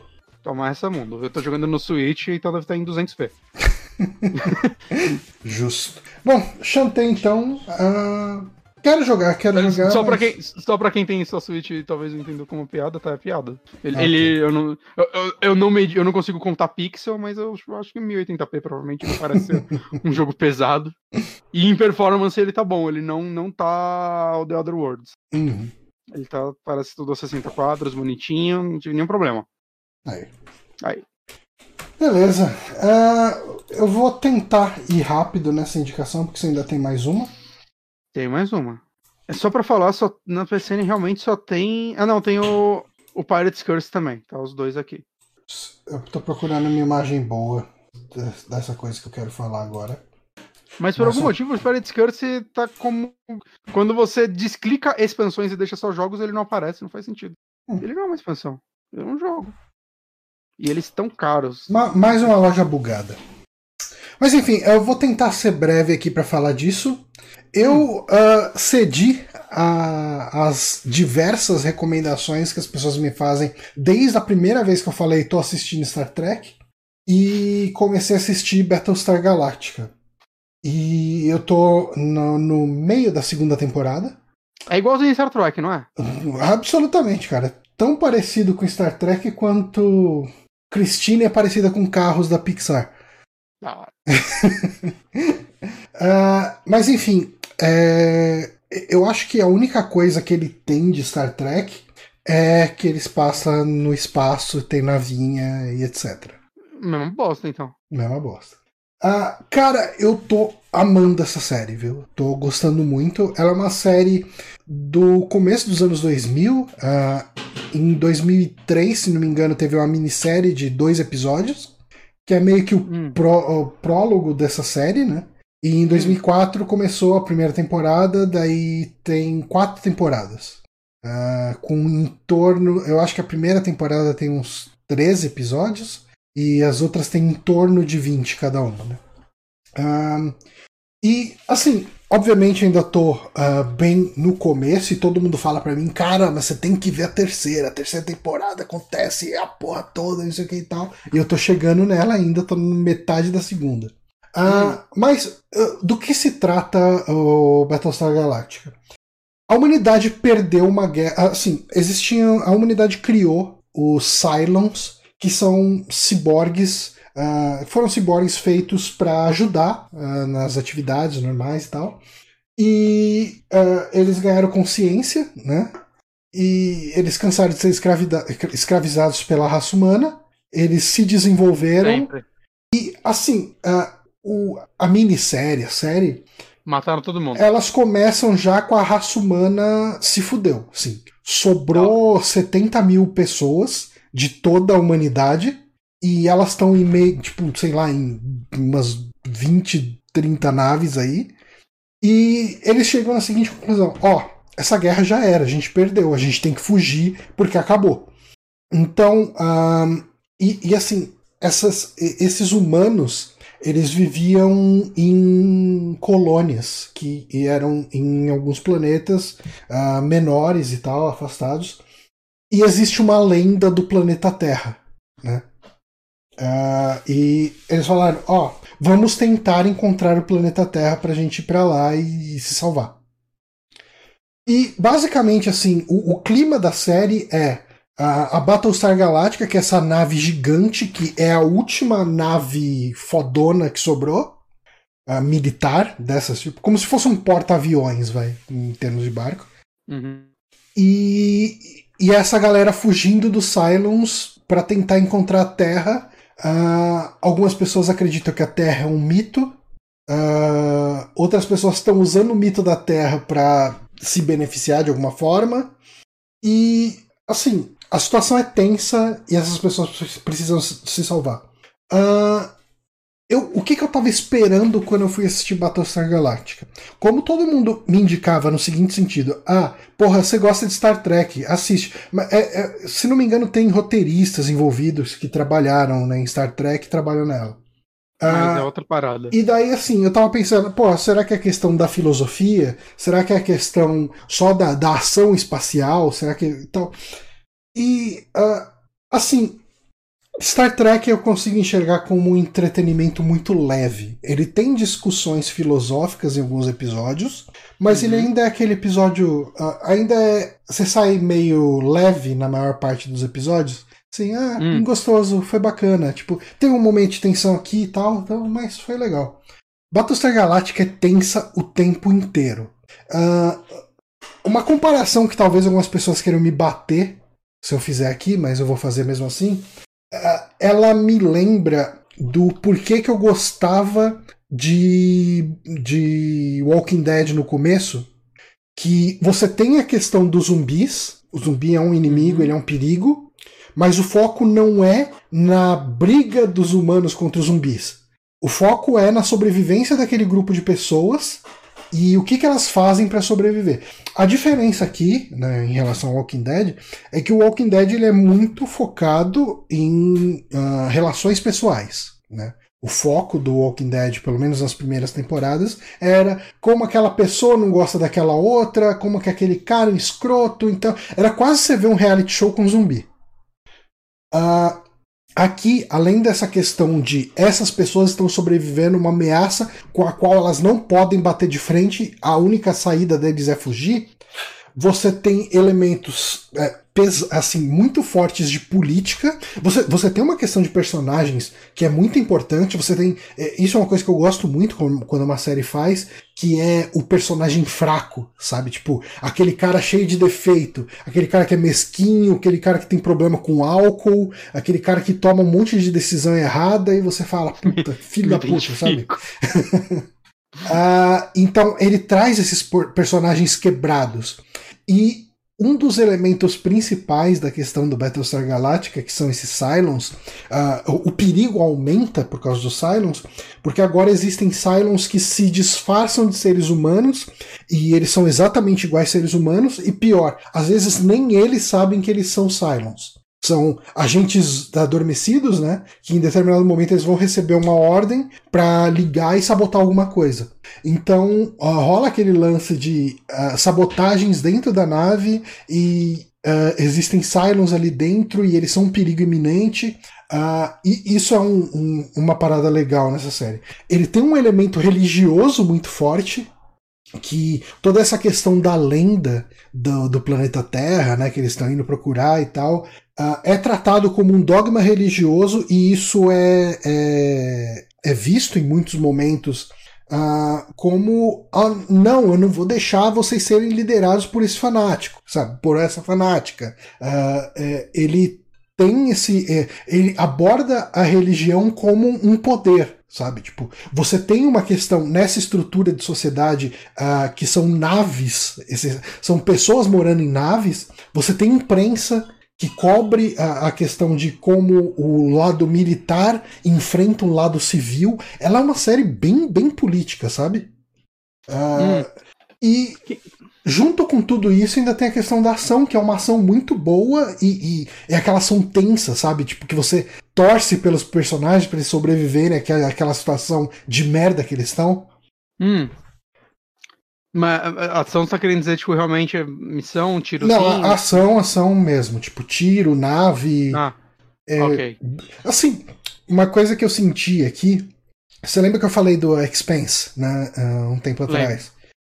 Eu sinto que o Expense deve ser uma série boa para quem é órfão de Battlestar Galactica. Mas é aquela questão, tipo, eu amo Battlestar Galactica, eu quero ver outra coisa mais ou menos parecida que seja mais ou menos boa. Ah, tem Expense.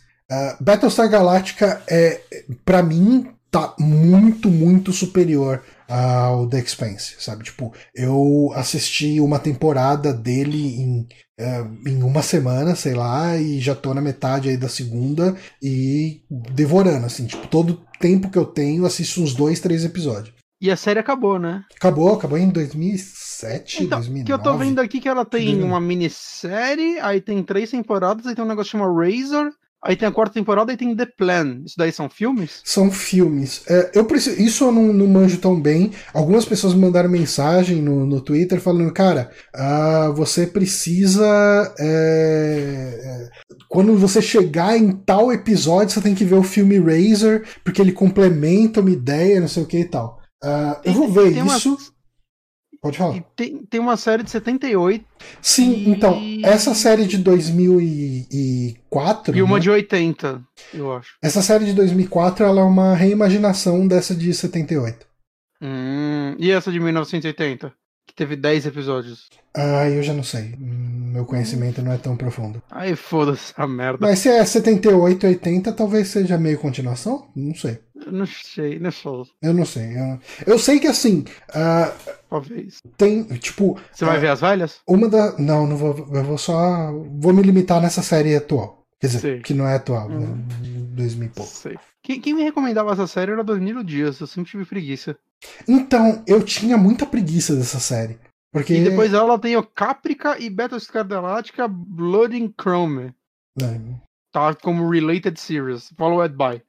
Só, só, trazendo informação aqui, se você sabe a respeito dessas porra. É, eu, eu... Olha só, essa Caprica é com Eric Stoltz. Ele era pra ser. Não era ele que ia ser o McFly? Eu acho que era, realmente. Ah, é com ele. Aí. Uh, mas assim, cara, eu não vou entrar muito em detalhes, algumas coisas são bem interessantes de se ver. Uh, tipo, pra quem tá vendo o vídeo aí, o, o, a gente tem um monte de personagem com cara de militar, né? Uh, uma moça uh, de vestido de festa e um cara de terno. Hum. É, esse cara de terno, ele é um personagem que para mim tá sendo muito complicado engolir ele. Por quê? Hum. Ele é um cara que ele tem visões com essa mulher de vestido de festa. Ok. Que ele era um cientista, uh, ele é um cara extremamente egocêntrico e ela era namorada dele, né? Uh, e ela ajudava ele a executar as funções dele de cientista que envolviam dados extremamente sigilosos da segurança nacional e tal. Uh, logo no primeiro episódio, logo na, na, na minissérie mesmo, no, de dois episódios lá, uh, ele descobre que tipo, ela conta para ele que ela é uma Cylon e ela que ela usou toda a influ, ela usou a influência dele e tipo todo esse lance dela ajudar ele com os cálculos dele e tal para ela saber todas as defesas da, da humanidade. Então a humanidade foi pro caralho por causa desse cara. Só que uh, a partir do momento que a série de fato começa uh, esse cara ele fica tendo visões com essa mulher e é muito bizarro é muito desconfortável Uh, Por... Porque ele fica, ele fica transando com essa mulher o tempo inteiro. Ih, caralho. E, na cabeça dele. Na cabeça dele. E, assim, uh, já teve uma cena que, tipo, entra uma, uma mina, entra, se não me engano, é Starbuck, que é essa loira de cabelo curto. É, que tá aí. Hum... Tá entre os dois. Tem, tá, tem, tem duas loiras. É que tem uma loira. De cabelo mais curto. É, de cabelo mais curto, que tá entre a loira de vestido de festa e o cara uh, de tá. terno. Hum. Ela entra no laboratório dele, o cara claramente tá batendo uma punheta, sabe? Tipo, okay. é, é, é, um personagem muito desconfortável de ver. Me falaram que ele melhora muito. Eu acho que eu tô começando a gostar mais dele. Melhora na punheta? É, sim, agora tá sentindo muito prazer. uh, mas assim, é, eu eu gosto, eu tô gostando muito de todos os personagens, mesmo dos que são vilões, sabe? Tipo, uh, um dos personagens aí não dá pra ver, para quem tá assistindo a transmissão. Hum. Uh, é o que tá com o cara coberta por a gente. Exatamente. É, bom, agora dá pra ver um cantinho dele. Esse cara é um militar extremamente fraco, sabe? É, bêbado e ele é escroto, sabe? Ele é um, ele é um, ele é um vilão dentro dos heróis, sabe? É aquele. Ele faz bosta, mas ele ainda é considerado um mocinho. Porque mas ele, ele faz bosta porque ele é um cuzão ou ele faz bosta porque ele é muito burro? Ele é um pouco dos dois. Mas, mas é mais ele é um por ele ser cuzão. de mal ou um cuzão de ele é um, ele medroso? É um, ele é um covarde bem intencionado que acha okay. que ele tá fazendo o melhor e às vezes ele faz umas coisas que são uma merda. Tipo, essa série ela não é muito preto no branco para tudo, sabe? Uhum. E. Isso é legal. Cara, e assim, é, eu, eu, gosto quando eles. Quando você monta um personagem uh, que é um vilão que ele não quer ser o vilão. Que é aquele personagem que você. Eu gosto quando uma série te apresenta um personagem que você adora odiar. Sabe? Uhum. Que, que não é. Uh, que não é, sabe, tipo. Ah, um vilão carismático. Não, ele é um vilão escroto, babaca, mas que personagem bem escrito esse cara ter esse, esse monte de tipo problema na cabeça. Cersei em Game of Thrones. Talvez alguma coisa assim. Durante as É que a Cersei é, é, em algum momento, sim. É, não, é que a Cersei ela é uma filha da puta, mas ela faz um negócio muito cretino e você fala, mas caralho, como eu te amo. Você é uma filha da puta, mas que perfeito isso. Pois é. Mas assim, eu não vou entrar muito em detalhes, eu tô gostando muito do que eu vi até agora. E eu uhum. recomendo absurdamente. Algumas pessoas estão me perguntando, né? Ah, você gosta mais de Star Trek ou de Battlestar Galactica? Uh, primeiro, eu acho que é um tipo de entretenimento muito diferente. É, é, é o entretenimento de muita atenção versus o entretenimento uh, mais descompromissado, mais uh, lazer puro e simples. Uhum. Mas, assim, eu assisti, cara, se for somar sete temporadas de, de The Next Generation, sete temporadas de Deep Space Nine, sete temporadas de Voyager, duas temporadas de Discovery, uma temporada de Picard, porra, eu vi 24 temporadas de Star Trek e eu tô em uma temporada e meia de Battlestar Galactica. Uh, eu com certeza gosto mais de Star Trek até agora, mas. E também tem um carinho, né? Exatamente, tem um envolvimento tudo. Mas eu tô adorando Battlestar Galactica, assim, tipo, eu, eu não volto pra The Expanse antes de terminar Battlestar Galactica. Mas você acabou The Expanse? Ah, a primeira temporada só. Ah, São quatro. Eu, eu tô olhando os atores eu, caralho, acho que eu não conheço ninguém. Aí apareceu a Xena, então eu conheço a Xena. a Lucy Lawless. Ah, tem a Xena? Acho que tem. Que temporada que ela entra? Eu não sei, ela é um Cylon. Ah, ok. Ela tá, Obrigado pelo spoiler. Por quê? Porque nem sempre você sabe quem é, quem é Cylon e quem não é. A menos ah, que ela. Porra! A menos que você seja. É, a menos que você seja apresentado a ela de cara como uma Cylon. Ah, caralho, eu não sabia disso. Não, então, a, é, o, o lance, isso é um ponto que eu não comentei aqui. Então na, a culpa é sua. Na Battlestar Galactica, na nave, né?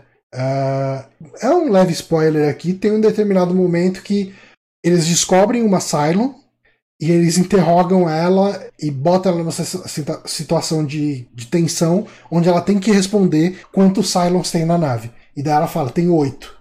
Então, uh, tem oito pessoas infiltradas nessa base. E você não sabe quem são. Então, tem esse elemento de tensão, sabe, na história. Agora você sabe uma, desculpa. Ah, já sei uma. Você pode não lembrar da Xena. Ah, assim, como, como a primeira coisa que você leu sobre ela, que ela é uma Cylon, talvez quando ela for apresentada, ela já seja já apresentada como Cylon, não sei. Não sei. Mas assim, uma coisa sobre essa série, eu tinha certeza que eu nunca ia assistir ela. Então, Por quê? quando porque foi uma série de navinha, foda-se, foi antes, isso aconteceu ah. muito antes de Star Trek, de eu começar a assistir Star Trek. É, é como eu tô quando o Danilo me falou pra assistir. É, então. E ah. é, e eu ouvi o Nerdcast sobre Battlestar Galactica na época, porque eu ouvia todos os Nerdcasts. Eu acho que eu ouvi também. Então eu sei o final da série. Eu não... Uh, o final é um final meio controverso. Muita gente odeia ele. Uh, mas assim, eu fiquei. Isso me deu muita preguiça de assistir a série, por saber o final. Mas uhum. eu acho que a jornada tá sendo legal o suficiente para eu ignorar que eu sei o final. Hum. Eu acho que é uma série muito bem escrita, de verdade. O bom é que não tem como você se decepcionar, né? É, pois é. Eu acho que é uma série muito boa, de verdade, assim, tipo, é, é, eu acho que ela é uma série muito bem escrita. Hum. Uh, a ação dela é muito legal. Os efeitos especiais, eles são efeitos uma especiais. Coisa, a, hum. a, galera não gosta do final da série ou do final do, do, do, do, filme que fecha a série? O final da série, eu acho. Será que o filme não melhora? É, eu duvido. Uh, mas assim, é, que eu tava falando. Esqueci que eu tava falando, mas enfim. Porra, perdão. Ah, mas, é, cara, eu tô gostando pra caralho, recomendo muito. Uh, excelentes personagens, eu acho que a questão da tensão ele constrói muito bem. Uh, cara, só, só vai. Assim, é, é, é uma série muito bem escrita e o, a questão toda dos alienígenas da nave ela serve de, de pano de fundo para toda uma questão, toda uma série com problemas interpessoais, problemas políticos, problemas religiosos, a questão de tomada de poder, sabe? Ele tem, ela é muito densa, assim. Eu tô gostando muito. Recomendo bastante. Ok. E eu temos a que... sua última indicação. Você quer que eu faça ainda? Você acha que você consegue fazer em 10, 20 minutos? Em 20, acho que sim. É, a gente, vou falar. Entra, a gente vai até as 11 e 10 e acho que tá bom. Tá bom. É... Amanhã não tem que acordar cedo pra pegar o metrô. É. É... Eu estou jogando, já faz um tempo que eu parei e voltei. Hum. É... Judgment, Judgment, cara. Judgment. Judgment. Ou. Qual é o nome lá no Japão? Judge Eyes, alguma coisa assim. Project Judge? Era o codinome? Sei lá, whatever. Que é o. Não, não vou dizer mais o último, ele não é mais o último, mas é um dos últimos jogos da galerinha do Yakuza é, o Ryoga Gotoku Studios, uhum. que é uhum. o Yakuza de advogado, que na verdade é mais pra Yakuza de detetive. Ok. É... Pra quem. Nossa, tipo... eu achei um vídeo de gameplay dele, é. full gameplay. O vídeo é. no YouTube tem 24 horas. Aí, eu tô com mais tempo que ele, tô com 30 e poucas já. E eu tô no capítulo 8 e são 12. Okay. Mas, vamos falar do jogo. Esse jogo é. Ele chamou bastante atenção quando ele foi anunciado, né? Todo mundo tava bem curioso, porque é um jogo. Não era um, Yaku... um Yakuza exatamente, né? Ou pelo menos aquela história, aqueles personagens, né? Eles estavam querendo fazer algo novo. Né, ele saiu em 2018 no Japão, junto com o jogo do Fist of the North Star, uhum. né, o Hokuto no Ken, que deve ser o próximo que eu vou jogar. Eu tô quase acabando o mangá, Johnny. Olha só. Faltam 70 capítulos, mas isso é quase acabando Passa mangá. rapidinho. Duas indo no banheiro, você termina. Uh, rapaz. Uma ida longa, mas aí. Mas, enfim, né? Qual é. Esse jogo ainda se passa em Kamurocho, como a maioria. Na verdade, como todos os Yakuza, né? Que é, alguns você tem outros cenários além de Kamurocho. Eu tô no capítulo 8 e até agora só se passou em Kamurocho. Teve uma parte ou outra, ah, esse, esse capítulo, essa parte se passa num hospital, algo assim, né? Em um ambiente fechado, mas Kamurocho é a única cidade, né, o, mapa aberto que você tem para explorar. Uhum. Então eu não acho que isso vá mudar, porque já tá muito avançado para eles mudarem isso.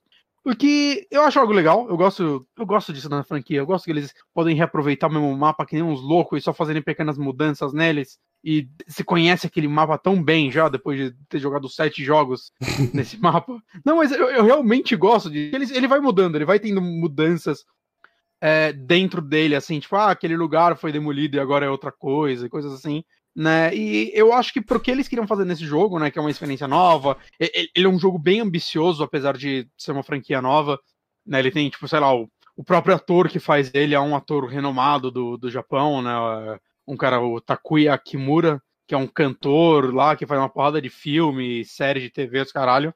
Né? Então você vê que ele teve um grande investimento nessas coisas. Então, ah, vamos ter esse, esse mapa de novo porque vão cortar, né? Tem que ter corte no orçamento. Uhum. E, e, eu gosto, eu gosto como eles, eles conseguem sempre deixar essa área. É um mapa pequeno, mas sempre muito denso. Uhum. Ao invés do que a gente vê em muito open world, que é, é mapas bonito, gigantes hein? com quase nada. É bem bonito esse jogo.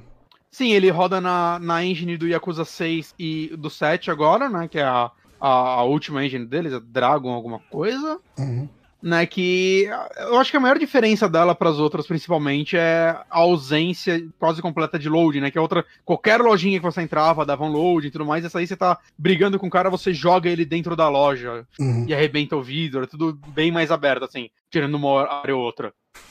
É... E, cara, a história desse jogo é meio fantástica. Uhum. Né? Assim, dando um falando um pouquinho mais do começo dela, né? Você contra, é, é, é, contrata, controla o Yagami, que no começo do jogo você é um advogado. Começo do jogo, quero dizer, é primeira CG.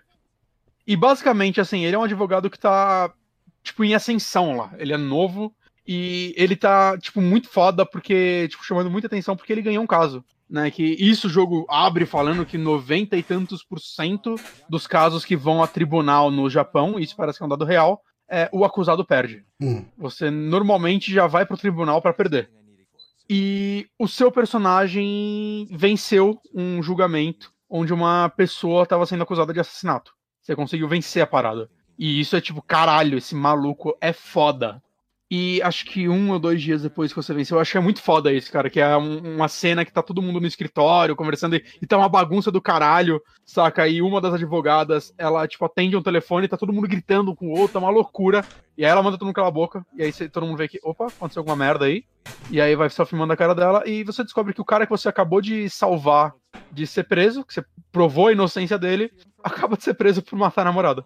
Eita e arruinou sua carreira. Isso destrói a carreira do seu personagem. Ele, ele não é mais advogado, saca? No jogo, depois ele dá um corte de três anos, você já é detetive. E durante o jogo, vai essa história vai sempre voltando, né? Às vezes você vai encontrar um jornalista que você descobre que ah, esse foi o jornalista que mais me fudeu durante esse período. Ele me perseguiu e distorcia tudo que eu falava e criou uma rixa com ele, saca? E, e esse caso vai sempre voltando para a história do jogo e do seu personagem, né? Isso é a coisa que arruinou ele e é isso é a coisa que fode ele na cabe a cabeça dele, assim, ficou fodida, porque ele se culpa, ele, ah, tá, eu, eu livrei esse cara que eu nem acreditava na inocência dele, mas eu tava fazendo meu trabalho uhum. e eu sou culpado pela morte de outra pessoa, né? Você vê que existe essa culpa nele e eu acho isso muito foda, saca? É, é cara, é uma história que a gente não vê em joguinho, né, Johnny? Uhum. E o lance é que agora você é um detetive particular você ainda tem seu, seu OB, às vezes quando é necessário ele mostra o cachorrinho dele, tipo, opa, vai mexer comigo, sou advogado, rapaz, tá louco? Como todo bom advogado, não é mesmo? Você sabe com quem você está falando? Eu, Primeiro lugar é doutor. e... Doutor Renato. E, cara, e aí começa a história dele, né? O, ele é dividido em capítulos e basicamente todo capítulo tem. Ele, ele lembra muito Phoenix Wright nesse sentido, que é todo capítulo é um grande caso que você tem que cuidar. Né, uhum. Né, alguma coisa grande que tá acontecendo. Né, o primeiro é sobre um assassinato que acontece. É, que você encontra um cara, acho que ele é de uma gangue, eu não lembro direito. E ele foi encontrado num beco sem os olhos e tudo mais né? E ele não é o primeiro que você encontra, você vai ter que ir investigando, existem suspeitos e tudo mais. Né, e ele tem muitas essas partes de meio detetive mesmo. Você vai chegar num, num, lugar, a visão vai ficar em primeira pessoa, e você vai observando, encontrando provas, essas coisas, né? É, ele não é aberto, no sentido você vai sempre encontrar as provas e sempre vai encaminhar a história. Não é um jogo que, ah, não, encontrei errado, ou não encontrei algo, a história falhei essa missão. Não tem isso, saca? Ele é bem focado na narrativa dele mesmo. Né? Tem até uns momentos que você tem que mostrar evidência, mostra a evidência errada, o cara fala, que porra é essa? Ele é, não, peraí, peguei errado aqui. Aí você escolhe outra. Não tem, puni não tem punição nenhuma. A, a, punição acho que é você ganhar menos experiência, saca? Okay. No máximo. Não é nada relevante. Né? O que, que, dá pra entender, né? Eles não iam conseguir fazer um jogo com 300 ramificações de história, né? E assim, é. O Phoenix joguei... Wright é um jogo que ele foi diminuindo a punição para você errar as coisas ao longo porque da, eu, da, eu, dos jogos eu só joguei o primeiro, Phoenix Wright, e eu lembro que eu fiquei muito puto no último caso, porque eu errei umas quatro, cinco vezes o último julgamento, que é um julgamento que você fica lá meia hora ouvindo diálogo. Uhum. E toda hora eu tinha que voltar tudo. E aí eu, puta que pariu, por causa que eu errei um prompt de botão, vou ter que rejogar meia hora de visual novel. Eu ficava puto. Pelo que é. eu vi é. essa versão nova que saiu pra Switch, você pode cortar os diálogos, então se isso acontecer vai ser menos chato. Mas eu achava meio tipo, ah, cara, eu errei, eu vou ter que voltar só para selecionar a opção B ao invés da A e tentar de novo. Eu não sei, eu achava uma punição meio uhum. só inconveniente. Que você não melhora como jogador. Você só, ah, sim, tá, sim. eliminei uma parada, não é tipo um desafio de ação, algo do tipo. Mas, enfim, né? E além desses grandes casos, né? Como todo Yakuza, ele tem a, basicamente a vida do seu personagem na cidade, ele tem suas porções de minigames e sidequests. É, o que tá fazendo eu amar esse jogo fodamente é que eu acho que da franquia inteira, ele é o que tem as sidequests que eu mais gosto. Hum. Porque as sidequests, em sua maioria, tem tipo três tipos de sidequests. Tem a mais óbvia possível, que é casos, né? As pessoas vão te procurar para você fazer casos. Então você tem três lugares que você consegue contratos para casos que você vai ter que investigar mesmo, né? Um é seu próprio escritório, né? Ela tem um muralzinho que de tempos em tempos aparecem casos lá. O outro é o lugar que você trabalhava, né? Você conversa com uma personagem lá pra ela te passar casos. E o outro é um bar, um bar de, de fofoca, tá ligado? Que tem tem o bartender que sabe de tudo. E ele, ah, tá um maluco ali, ele tá procurando e, tipo, ele te passa, né? E esses casos são bem legais, cara, porque normalmente é mais trabalhado, assim, a história, né? Ele é, tipo, ele vai falar, ah, encontre tal personagem, me encontre em tal bar, eu vou estar usando uma tal roupa, eu preciso que você, sei lá, investigue coisa X. Uhum. Aí você vai lá e, cara, tem todo o desenvolvimento de conversa entre vocês. E, cara, esses casos, eles têm casos muito sérios e tem uns que eles vão para uns humor que eu acho muito pontuais, assim, muito legais. Uhum. Tipo, tem um que é um casal tá comprando uma casa e eles querem que você investigue um fantasma lá, porque eles viram que a casa tá assombrada e você fica, porra, mas você quer que eu investigue o fantasma? Então, tipo, porque, né, vocês não querem mudar? Eles, não, eu quero que você encontre a porra do fantasma, porque vai baixar o preço. Saca? E tem todo um desenvolvimento disso, é uma, uma história bem engraçada.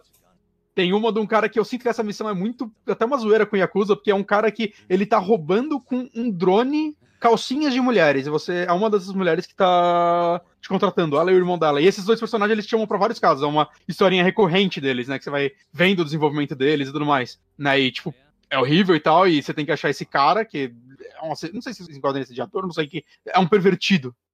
Né? E, cara, quando você encontra ele, ele vai brigar com você, ele tira a roupa toda e fica só de cueca.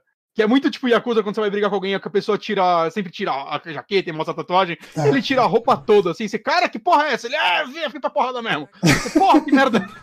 Enquanto tem outros casos realmente voltados para manipulação de pessoas, assassinatos, coisas assim. Tirando esses casos, tem as side missions que você encontra enquanto você tá jogando mesmo, né? Que são mais tradicionais de Yakuza, normalmente, mas elas normalmente envolvem alguma coisa de detetive, de investigação e tal. E eu, cara, eu acho que eu tô gostando de todas em Yakuza eles têm. Elas são meio variadas, eu sinto, né? Tem umas, tem umas que estão lá só pra, tipo, fazer volume. Né? Nenhum jogo da franquia eu gosto de todas. E essa, cara, eu não lembro. Pelo menos se eu não gostei de alguma, ela passou meio batido pra mim, ela foi embora.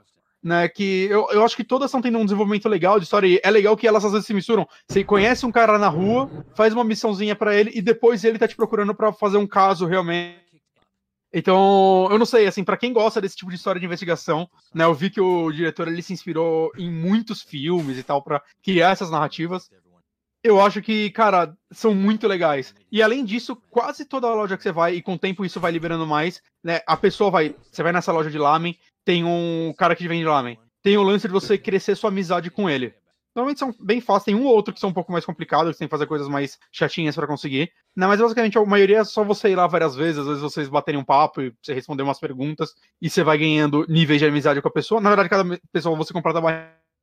É, por que você quer fazer isso? Eu acho é, que isso na é legal. Na verdade, cada pessoa. Você vai lá, você completa a barrinha, pronto, vocês são amigos. Ah, okay. né? Não são várias barras. É uma barrinha só. E por que você quer fazer isso? Além da, do desenvolvimento de historinha deles e tudo mais. É, isso eu achei bem interessante, né? Como eles conseguiram conversar isso com um pouco da mecânica. É, você precisa disso para ganhar casos, porque o lance é para você ser um bom detetive, um bom investigador, você tem que ter contatos. Então, quanto mais gente você conhece, é como se essas pessoas começassem a indicar alguns dos casos que você pega no seu escritório a partir daí. Então, você vai ter o um menuzinho lá de casa. Ah, para isso aí você tem que ter 30 amigos, pelo menos. Pra... Aí, então, você vai querer fazer isso, porque isso vai te liberar mais casos para você poder fazer. Eu acho isso legal, eu acho que é uma forma legal de misturar os tipos diferentes de missão com um objetivo e até uma narrativa, saca? Eu, acho isso, eu achei isso bem inteligente e tal. Além disso, tem suas namoradas, você pode ter romance. Acho que tem quatro meninas que você pode namorar.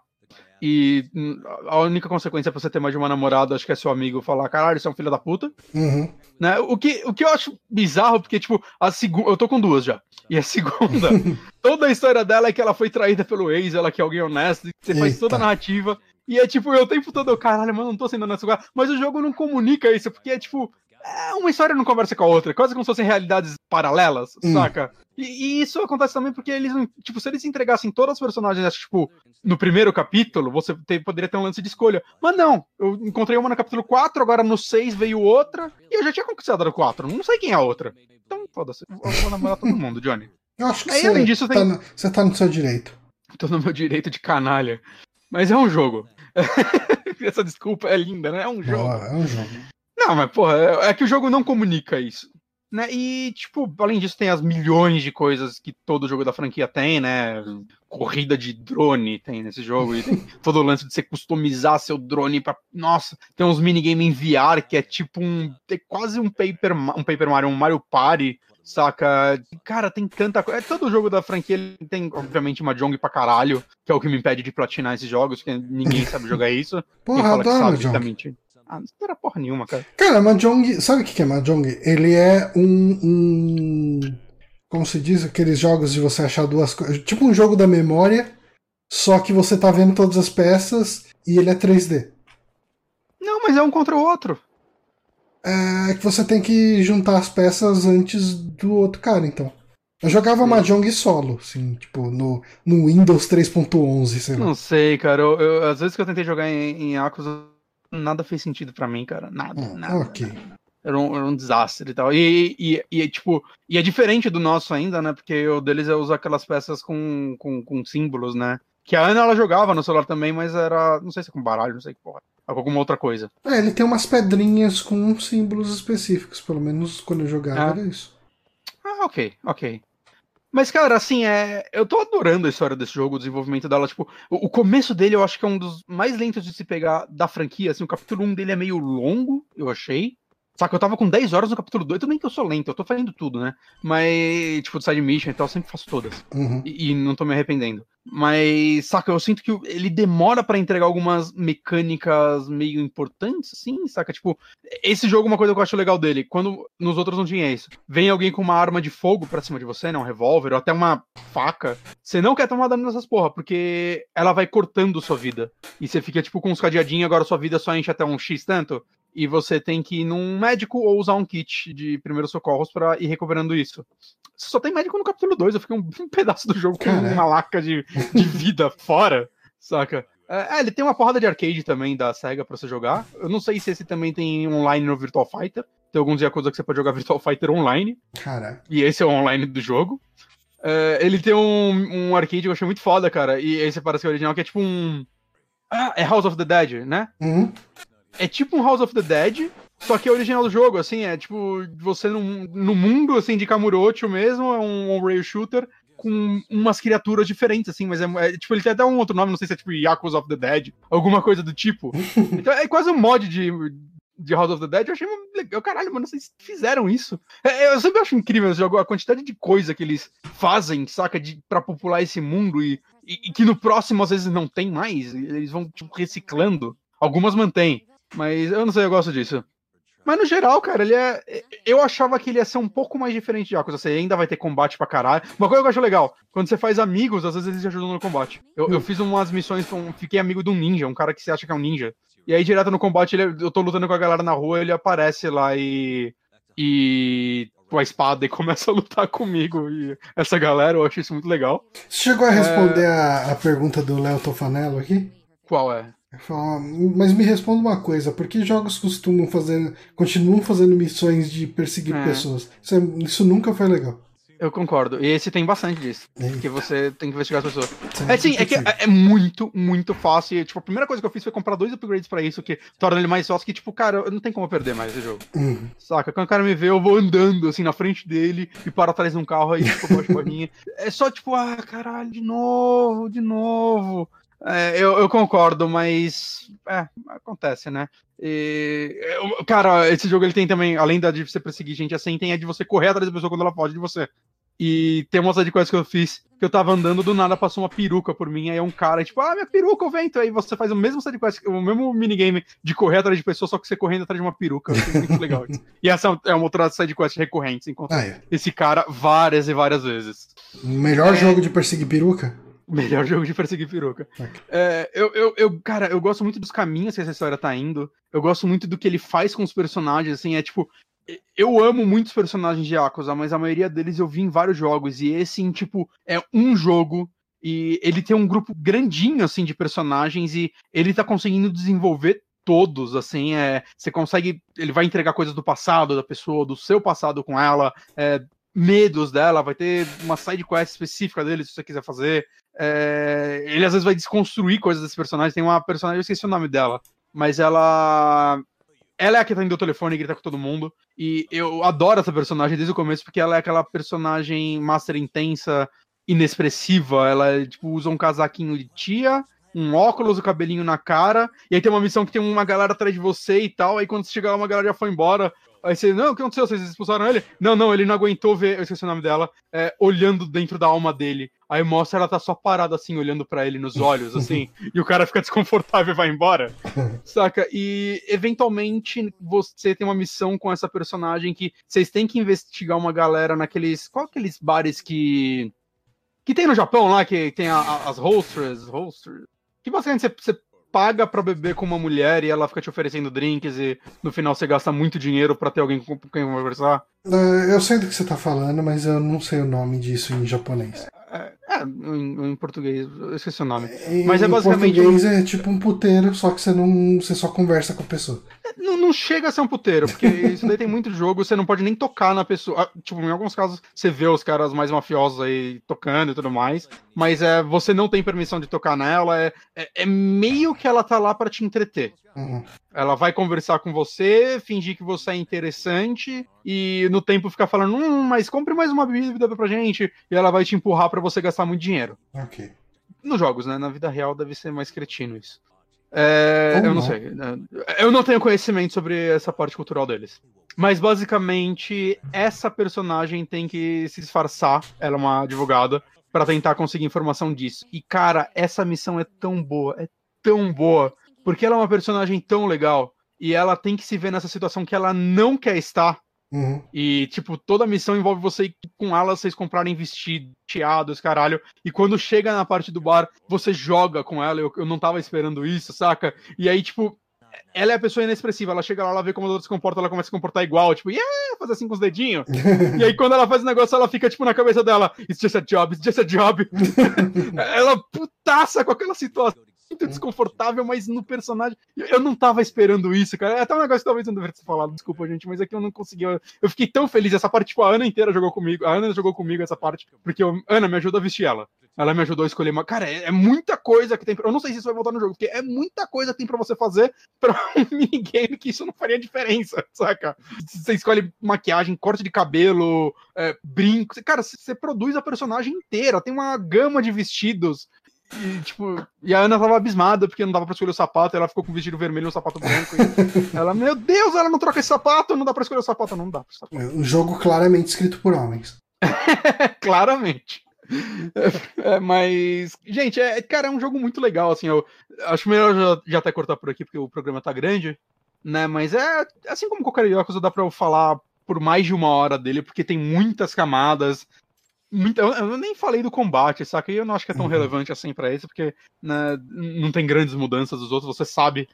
É um combate. Gameplay é diferente, mas você sabe o que é, tem mudanças okay. sutis. Né, então, mas, gente, é, é um puta jogo foda, assim. É, recomendo, eu acho que ele é uma excelente também porta de entrada pra franquia, para quem, tipo, ah, eu, eu tenho vontade de jogar Yakuza, mas são 974 jogos, né? E por mais que a maioria seja fechada neles mesmo, eles têm uma história que vai do primeiro ao último, né? E eu acho que esse, por ser outros personagens, uma outra história, nessa mesma cidade e tudo mais, eu acho que ele é uma excelente porta de entrada, assim, ele, e eu acredito que o 7 também vai ser, né, que mesmo que ele tenha personagens clássicos, vai ser um protagonista novo. O Léo Tofanello perguntou, você encontra personagens da franquia Yakuza? Não encontra ninguém da franquia, é, isso daí acho que eles já tinham falado antes dele sair, porque ele falou que ele queria, ele não queria usar eles de muleta para fazer o jogo dele, ele queria criar algo mais sem a cidade e tudo mais, ele queria criar o, o quando eu falo ele, eu tô falando o diretor, né, o Oh, o Yoshida? O Yoshida na verdade não é o diretor de todos, mas o, o criador da série. Uhum. É... é o Nagoshi. Acho que foi ele que falou. Ele queria fazer algo, saca? Não queria usar muleta, ele queria criar uma parada nova e tal. Eu espero que esse jogo tenha continuação no futuro. Talvez eles possam até revezar as franquias. E seria muito legal se nos outros jogos você fizesse missões, talvez uma missão, mesmo se fosse uma side quest, você virar amigo do Majima ou do Daigo, saca? Ia ser bem legal, assim, eu não, não vejo por que não, já que se passa no mesmo bairro. Teoricamente essa galera tá ali do lado, mas são até com outras famílias de Yakuza que você lida, né? Não é as mesmas. Né? Mas eu, eu não vejo problema numa continuação não é, ter isso, mas esse sendo um jogo novo, eu achei legal a decisão de, não, não, vamos não vamos usar ele de muleta, né? Vamos, vamos criar o nosso negócio e, e, e, fechar a história nessa, porque senão eu acho que se aparecesse um personagem clássico aí, talvez até tirasse um pouco do peso dos atuais sim, desse sim, jogo. Não por eles não serem bons, mas porque você já tem um carinho pelos outros. Você uhum. fala, ah, não, quero ver ele de novo. Então eu, eu achei que foi uma decisão sábia nesse sentido. Legal, então Judgment é exclusivo do Play 4, né? Por enquanto, sim. Espero que saia pro resto, né? Que agora tá saindo. É, tá saindo PC um monte de jogo Xbox. pra Xbox, né? Então... É, então, espero que saia pro resto, é sim. É possível. Uhum. Bom, gente, uh, programa gigante, que, que, citando o Márcio, que a gente se, sempre falava isso. Uhum. Uh, obrigado quem acompanhou o programa até o final. Uh, semana que vem a gente está de volta, mas não se esqueçam, mandem perguntas para o nosso e-mail contato@superamigos.com.br. Uh, ah, a gente vai fazer um compiladão das perguntas que vocês enviarem e vamos uh, ler no último programa do mês. Vai ser aquele programa especial onde a gente só lê as perguntas dos ouvintes e discute os temas. lembrando, qualquer tema aí referente a a cultura pop de maneira geral, uh, games principalmente, mas filme, série, uh, perguntando, ah, que vocês gostam disso, vocês gostam daquilo, o que vocês acham desse jogo que faz tal coisa, uh, você compraria um console que tivesse não sei o que, a gente discute aqui, a gente bate um papo, a gente repercute aí baseado nas perguntas que vocês mandarem. E é isso é. então, ficamos por aqui até semana que vem. Aros. Arroz.